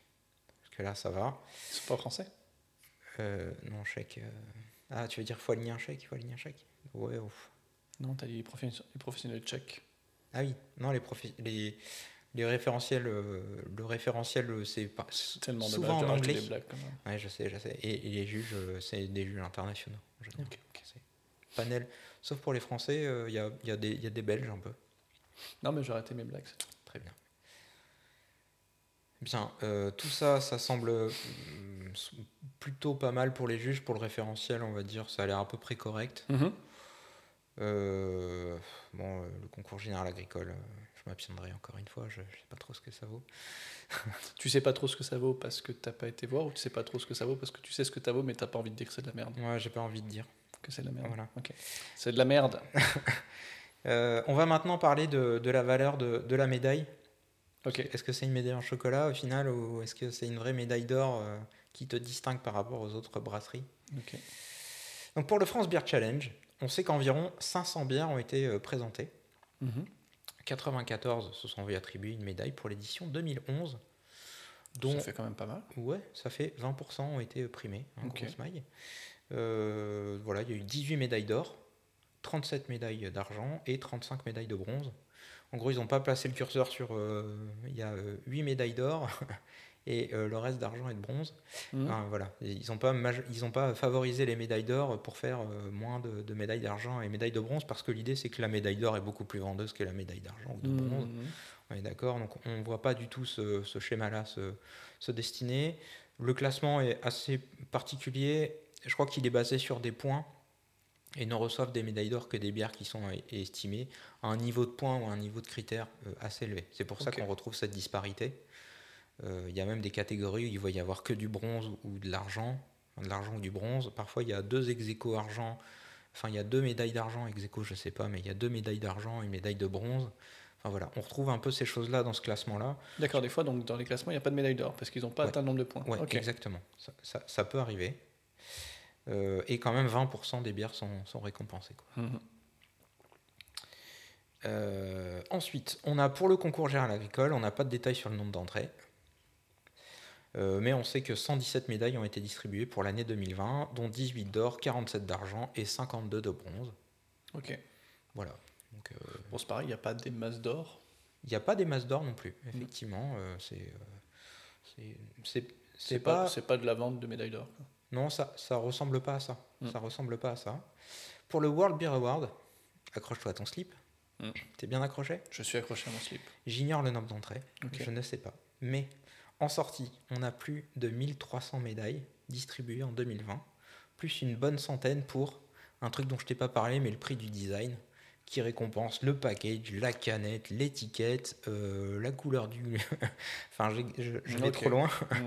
Euh, J'ai même pas réussi à tout compter tellement la liste est impressionnante. Tu as un tableur Excel avec 17 pages euh, que tu peux pas exporter en plus. Enfin, j'aurais pu me casser la tête pour l'exporter un peu et compter précisément. Mais tu as 1300 médailles, plus de 1300, quasiment 1500 médailles si tu comptes tout. Issu du World Beer Award, c'est le logo que tu retrouves le plus souvent. Oui. Euh, voilà. Donc euh, là, c'est. euh, Et, donc, tu n'as pas le nombre d'or, grosso modo, euh, J'ai pas le nombre d'entrées. Je sais pas combien ils ont eu de, de médailles d'or Ah, les médailles d'or, je sais pas. Euh, J'aurais pu les compter. Non, non, mais gros, Non, gros- je sais grosso pas. modo. Là, là, je sais pas. Je sais pas. Il y a juste Euh, 1300 médailles. ouais. quoi. Et là, là, tu vas me dire comment on peut arriver à 1300 médailles avec seulement euh, une centaine de styles. Parce que je t'avais dit, le World Beer Award, ouais, je sais, c'est un peu tout touffu, mais il y a une centaine de styles dans le au World. Beer Award. Style et sous-style, centaine. Comment tu peux arriver à 300 avec un seul concours euh, Enfin, comment tu peux arriver à 1300 avec un seul concours? Normalement, tu devrais pouvoir arriver à, soyons, soyons raisonnables, euh, une médaille d'or, une médaille d'argent, une médaille de bronze par catégorie, Mhm. max. Donc euh, au mieux 300 bouteilles. quoi. Ouais, mais j'ai pas l'impression que ça marche comme ça, du coup, avec ces systèmes de points. C'est-à-dire que sur une catégorie, si tu atteins euh, un certain nombre de points, tu peux avoir plusieurs médailles d'or, plusieurs médailles d'argent et plusieurs médailles de bronze. En tout cas, là, c'est clairement le cas. Ouais. C'est juste qu'avec ce nombre de, de, de, de- de gagnants, soit euh, tous les gens qu'on voyait étaient vraiment au top, Mm. soit bon, les critères sont un peu. Bien, eh bien, ah. je, je vais t'en dire un peu plus. Ah. Donc c'est simple, pour chaque catégorie, on décline les médailles par pays. Mm. Et, et donc, pour chaque pays, les médailles sont attribuées plusieurs fois. On a un gagnant par pays et un gagnant mondial par catégorie. Et on a euh, des médailles d'or, donc tu peux en avoir 0 ou N, pareil, c'est basé sur des points. Donc dans une catégorie pour un pays, tu peux avoir 0 ou N euh, médailles d'or. Euh, des médailles d'argent, pareil, des médailles de bronze, pareil, pour une même catégorie. Donc en Mhm. gros, tu te retrouves dans des catégories où tu vas avoir euh, 3, 4, 5 bières où dans un pays, ils vont recevoir une médaille d'or pour, pour une bière. Euh, parallèle, les JO, euh, c'est comme si tu attribuais une médaille d'or euh, euh, au premier du 100 mètres et que en plus tu attribuais une médaille d'or au premier du 100 mètres, euh, bah, celui qui a un short rouge, médaille d'or, celui qui a un short bleu, médaille d'or aussi, puisque c'est le 100 mètres short bleu. Et puis, premier français aussi. Et puis le premier français. Du coup, euh, autant te dire que euh, pour le badaud, tu reviens dans ton pays, t'es médaille d'or. Mm. Pour euh, la personne qui connaît le système, t'as une médaille d'or en chocolat qui vaut pas grand chose. Mm. Et donc, euh, ben, qu'est-ce qu'elle vaut euh, cette World Best? Puisqu'en fait, la, la distinction par catégorie, euh, la, la- la top, donc tu as là, t'as vraiment t'as qu'une médaille d'or, c'est le World Best et catégorie. Donc là, Mhm. c'est vraiment le- la meilleure bière du monde dans cette catégorie. Mhm. Et ben, je me contenterai de dire que la Fliegen Blonde a reçu le World Best Pale Belgian Style en 2020. Cool, Voilà, et la LEF une médaille de bronze dans ce même style. Cool. Voilà, Euh, fin de chantier, on bâche. Je dirais, j'en dirai pas plus Les là-dessus. bières d'exception. Exactement, il y a eu aussi, euh, euh, il y a quelques années, euh, une communauté qui s'est, qui s'est, euh, qui a, qui, pareil, qui s'est offusquée, puisqu'en fait, je crois que c'était la 1664 IPA qui avait reçu un- une distinction. Bon, voilà, je- je- j'en dirai pas plus. Euh, World Beer Award, je répète le nom, c'est un logo Mm. que vous retrouvez très souvent. Mm. Et Je crois euh, que euh, les brasseurs Savoyards, ils avaient pas mal de World Beer. C'est, on va dire que ça ressemble, Ils n'avaient pas que ça. ça, ça ressemble à la distinction la plus facile à avoir. Mm. Pour le World Beer Cup, la dominante, elle est surtout nord-américaine. C'est, euh, tu regardes les gagnants, majoritairement, c'est USA, un peu Mexique, un peu Canada et un peu de reste du monde. Euh, et là, on a les chiffres exacts, donc ça met quand même vachement en confiance. À cause de, du fait qu'il y a surtout des Nord-Américains qui s'inscrivent ou à cause du fait que c'est surtout des Nord-Américains qui gagnent parce que. Alors non, ça, ça met en confiance parce que on a les chiffres. On a les chiffres exacts. On a 8234 bières qui ont été présentées en 2018. C'est une édition qui a lieu tous les deux ans, Mhm. qui n'a pas eu lieu en 2020 à cause de tu sais quoi. Ah bon? Oui, je sais, c'est moche. Et ils ont décerné 302 médailles. Ok. 302 sur 8234. Mm. Et donc, à chaque fois, il y a une médaille d'or, une médaille d'argent et une médaille de bronze euh, par catégorie. Donc, il y a 101 Ok. catégories. Euh, exception faite, puisqu'il y a 302, il devrait y en avoir 303, tu vas me dire. Mhm. Exception faite pour la catégorie interna- internationale Style Pilsner, qui ne dispose que d'une récompense argent et une euh, récompense. euh, je crois que c'est pas or, je crois que c'est bronze. Ils n'ont pas décerné d'or dans cette catégorie. Ah ok, ils ont. Ah oui Je crois que c'est ça. Bref, à retenir, c'est pas très grave. Mais du euh, coup, c'est une histoire de points aussi? Non, je pense pas. C'est une histoire de classement. Ok. Mais du coup, comment tu comment t'as pas d'or? Ils ont peut-être décidé que la qualité était peut-être pas suffisante et que Ok. ça- je, je, je sais pas. Ça mériterait donc contre-validé. Ce qu'il faut garder en tête, c'est que 4% des entrées de, de, de bière ont été médaillées. Donc autant te dire que là, Ouais, quand la tu médaille gagnes- coûte cher quoi. la médaille, ouais, la médaille, elle est dure à avoir. Mm. Voilà. Là, on n'est pas sur de la Enfin, médaille. il coûte euh, cher, je veux dire. euh, dur à avoir, c'est ouais, ça. ouais, que je veux c'est dire. ça. Euh, donc voilà, donc là j'ai fait un petit peu le tour des médailles. J'ai pris le parti de dire, plus on distribue de médailles, moins la médaille vaut quelque chose. C'est ce qui se- c'est ce qui se dit en général pour à peu Exactement. près tout quoi. J'aurais voulu comparer, euh, ce que je trouve intéressant, c'est le nombre d'entrées versus le nombre de médailles à la sortie. Mhm. Non pas pour euh, pénaliser le plus de monde possible, mais pour rehausser la valeur de la médaille. Moins t'as Mhm. de médailles, plus elle a de la valeur, c'est le parti pris que j'ai pris. Euh, et à ce jeu-là, euh, le World Beer Cup, euh, c'est ça, hein, c'est le nom. Je confonds toujours les noms, je suis désolé. Le, ouais, le Oui, World Beer Cup s'en sort haut la main. Le France Beer Challenge, il y a encore assez peu d'entrées, ils ont récompensé par catégorie Mhm. et ils sont quand même à 20% de, de récompense. Le salon de l'agriculture, on ne sait pas, mais 117, c'est pas énorme non plus comme récompense. Et le World Beer Award semble être à fuir. On peut imaginer que le salon d'agriculture, il doit y avoir, enfin le, pardon, le concours général d'agriculture, il doit y Ouais. avoir pas mal d'entrées quand même. On peut imaginer, Enfin, mais je, je, je me rends pas compte. ouais, on sait pas, on sait pas, mais ça, ça Mm. paraît être quelque chose de très connu. Oui, oui, je suis d'accord, c'est très connu. Euh, maintenant, il y a encore une question. Est-ce que c'est la dernière question? Je ne sais pas si c'est la dernière question que je vais me poser, mais en tout cas, euh, il y a encore une question. Quelle est la valeur pour les organisateurs de donner autant de médailles? Puisqu'au final, tu payes le, le ticket à l'entrée? Alors, moi, je- pour moi, c'est tout simple. hein. Ouais. Euh, si tu vas pas fouiller, Ouais. tu vas pas chercher combien il y a de médailles. Donc les gars, ils se disent, euh, euh, vous, vous payez votre billet, vous avez assurément une médaille, ça vous fera vendre plus de trucs facile. Eh bien, figure-toi qu'il y a encore d'autres choses derrière, puisque cette question, elle était orientée. Ah.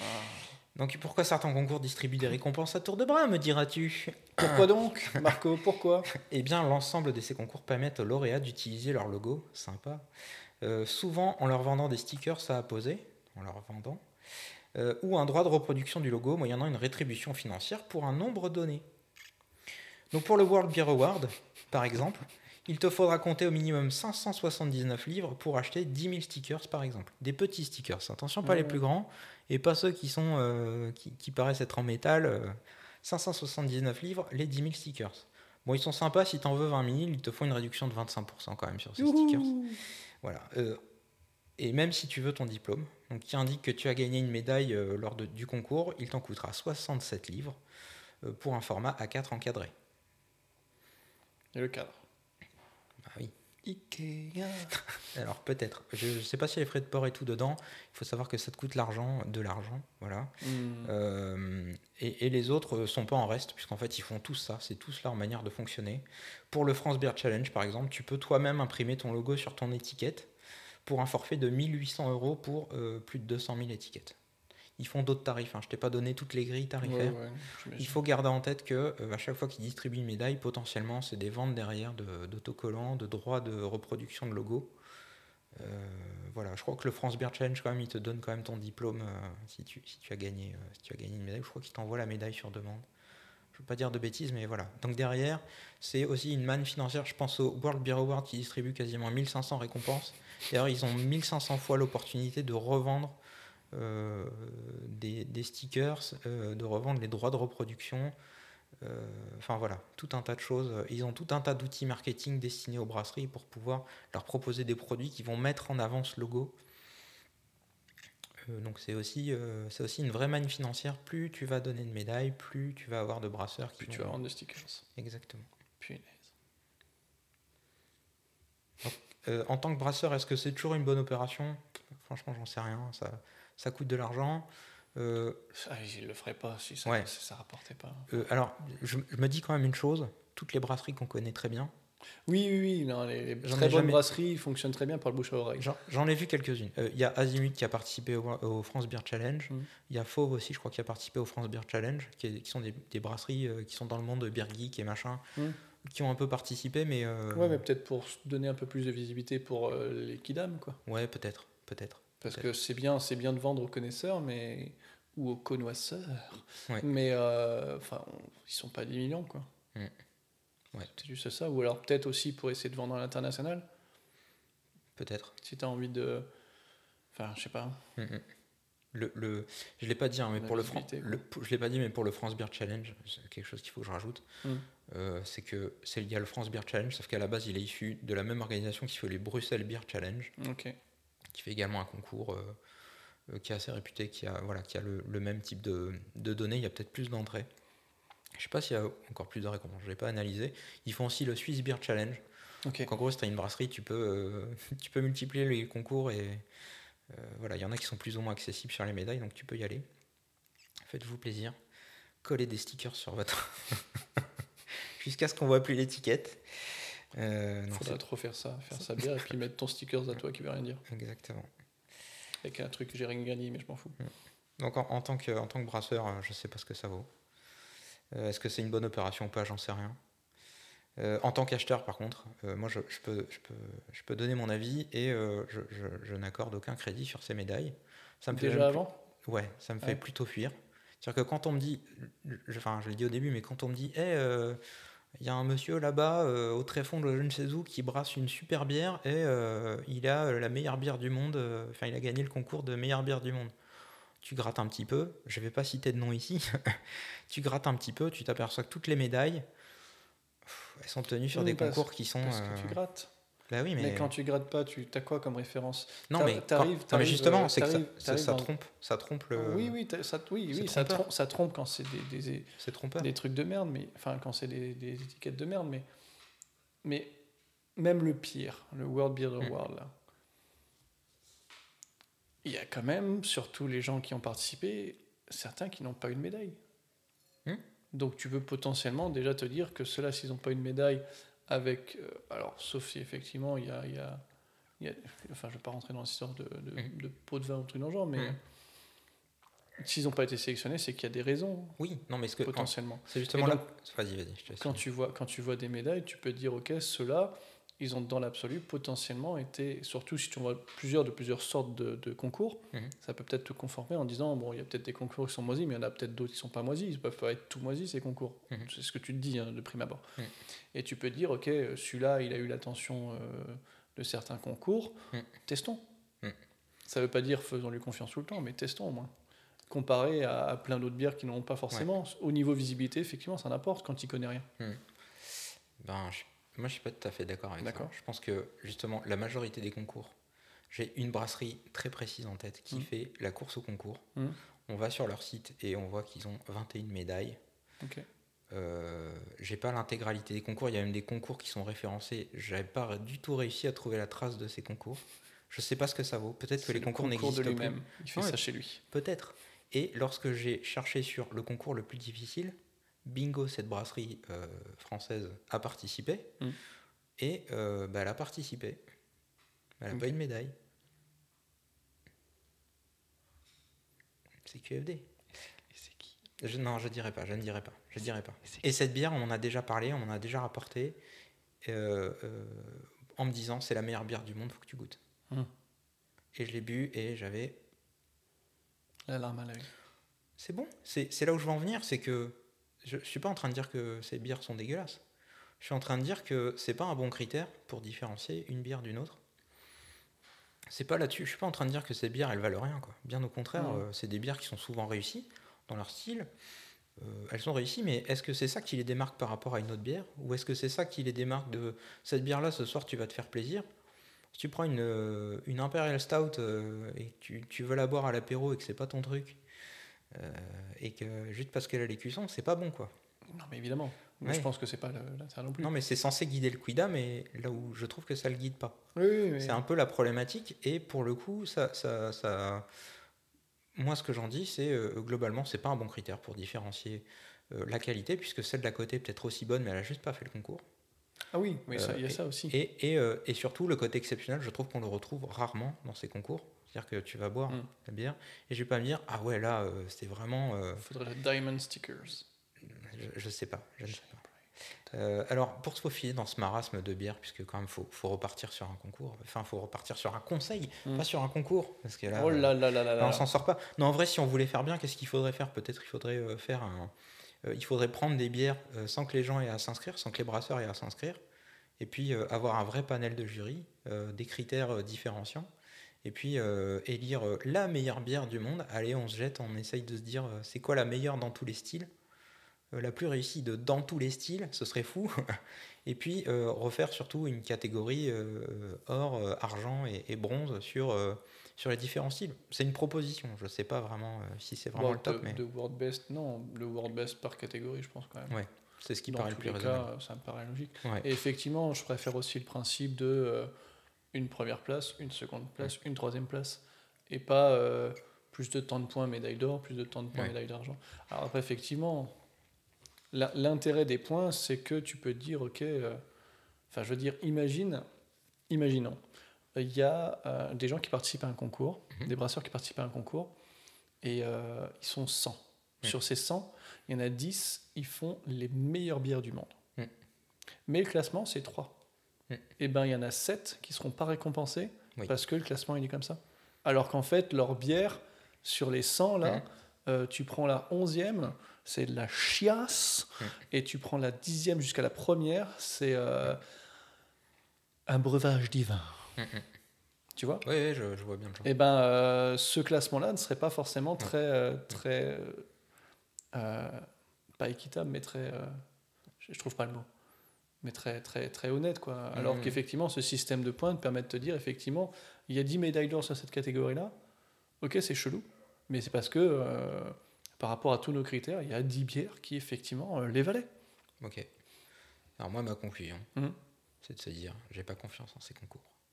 Il faut quand même avoir quelque chose pour se faufiler dans ce marasme de bière, puisqu'on a quand même une quantité énorme de, de choix de bière. Indubitablement. On a la chance d'avoir cette, cette quantité de bière. Peut-être qu'un jour ça disparaîtra et qu'il y aura plus de trois brasseries à nouveau et qu'on pleurera. Euh, en attendant, on a du choix et du coup, c'est un vrai avantage d'avoir autant de choix, mais c'est dur de s'y retrouver dedans. Oui. Je ne peux que te conseiller euh, de te rendre dans une cave à bière ou un bar à bière et de te laisser guider par euh, ces professionnels. Ouais, mais pareil, le professionnel, il a, il a que son expérience. Ouais, mais justement, si Il en loupe énormément. tu, peux, tu peux lui parler de tes goûts. Oui, mais Oui, au moins, oui. il saura te guider dans ce qu'il a. C'est-à-dire Oui, que oui. s'il a déjà une centaine de références, Oui. tu peux dire qu'il en a déjà goûté 1000, Mais ces qu'il a déjà préfiltré et il qu'il les a d'où déjà- Ben, il les a de ce qu'il a goûté. Oui, mais c'est euh, déjà, c'est déjà une bien meilleure. C'est déjà. Je euh, la 16 heures. L'avantage, c'est que tu, si tu, Ici, je la croc. Là, je la quéquenne. Oui, mais l'avantage, c'est que si cette personne-là ne répond pas à ton besoin, tu ne reviendras pas chez lui. Il a aucun intérêt Oui, oui, oui. à ce que, à ce que, Tu as à ce qu'il te conseille mal, puisque sinon tu ne reviens pas chez lui. Non, mais c'est pas au-delà de ce conseiller mal. C'est, c'est, euh, il a peut-être, euh, il a peut-être des, des bonnes, euh, des bonnes, des bons conseils, Mhm. mais il aura peut-être jamais de bière d'exception parce que là où il se fournit, en fait, il a pas envie de se faire chier. Il a des trucs que tu trouves pas en grande surface, certes, Mhm. mais il a des trucs communs. Par exemple, maintenant, c'est peut-être triste de le dire, mais euh, enfin triste oui et non. C'est pas triste parce que c'est très qualitatif. Mais la débauche, c'est très qualitatif, mais maintenant t'en trouves partout. Dans Oui. n'importe quel cave à bière, t'en trouves Oui. maintenant de la débauche. Et j'en Donc c'est c'est très bien. Oui. Mais en même temps, du coup, euh, c'est- plus une bière rare d'une certaine façon. Mhm. Sauf certaines éditions, évidemment, ils font toujours ça. Mais... Enfin bref, je sais pas comment dire ça. Je Ouais, veux, je pas, veux comprends. pas critiquer la débauche. Au contraire, j'aime beaucoup Mhm. ce qu'ils font. Mais tu vois, si donc le gars, dans sa, dans sa cave, il a finalement que des trucs très très bons, mais que des trucs qui sont connus, Mhm. bah quand j'y vais, je fais OK, mais je connais déjà Il- tout en il- fait. Ouais, mais il pourra peut-être t'orienter sur des trucs que t'as pas. Mais si je connais déjà tout. Alors tout connaître, c'est compliqué. Oui, mais non. Je pense que. Parce que. euh, Je, je pense que c'est compliqué. Il y a toujours des nouveautés. En fait, Mmh, les, oui, les- ça les tourne. caves, les bars, ils ont, ils ont toujours euh, des nouveautés. Et ils savent que, ils savent que tu reviens pas. euh, Oui, je tu reviens un pas cas prendre extrême. un pack de Easy Diamond et euh, tu repars tout le temps avec Je ça. prenais, je prenais un cas extrême où le mec Ouais. il change pas, mais Ouais. c'était pour donner l'idée quoi. Je trouve quand même que ça vaut plus le coup que de se fier à des étiquettes sur. Oui, oui, oui. Bien. En- en rapport humain et l'expérience, je suis d'accord. Et puis le, le dernier truc, c'est on se retrouve tous, tous un jour au supermarché et, et à devoir prendre une canette parce qu'on a soif, une canette, une bouteille, Mm. et à se dire bah, ce soir on fait une soirée et du coup on va prendre une ou deux bières pour euh, déguster avec les copains. Euh, bah, euh, un conseil, soit euh, tu goûtes du local que tu connais pas, au moins tu fais, euh, tu fais Ouais, ils travailler font de le plus en local. plus ça, c'est bien ça en plus. dans les ça, petits cool. supermarchés. Ouais, ouais, carrément. tu le trouves. Et l'idée, c'est de voir un peu de nouveaux horizons. Au pire, tu es déçu, mais c'est pas très grave. Et au mieux, tu as découvert un nouveau truc et tu peux explorer d'autres choses de cette brasserie-là. Coco Loco. Coco Loco, Voilà, exactement. Ça, c'était très bon. C'est local. Euh, voilà, puis ça te permettra aussi de te faire ton propre avis, puisqu'au final, tu n'es le juge de toi-même, de ton propre concours de ta vie. Et les couleurs. Et, et puis sinon, bah, écoute, euh, tu peux toujours te rapprocher de l'épisode 3, puis c'est peut-être aussi le moment de, de, de- de passer ton chemin cette fois-ci. Euh, et puis voilà, Hmm exactement. Et euh, bah, j'en ai fini avec mon sujet. Et ben, c'était Je super. t'aurais bien proposé de trinquer, mais apparemment la bière était beaucoup trop bonne. J'avais pas envie de la gâcher en la laissant se réchauffer. Très bien, je, je vois le genre.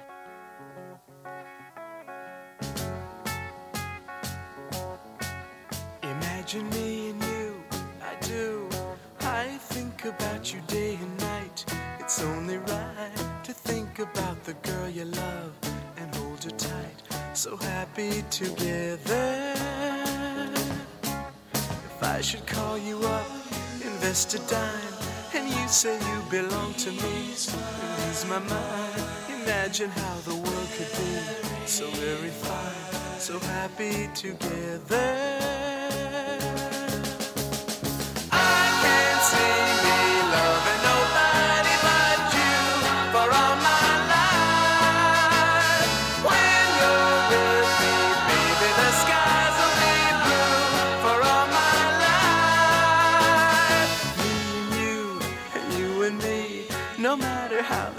The dice, it had to be. The only one for me is you, and you for me, so happy together. I can't see me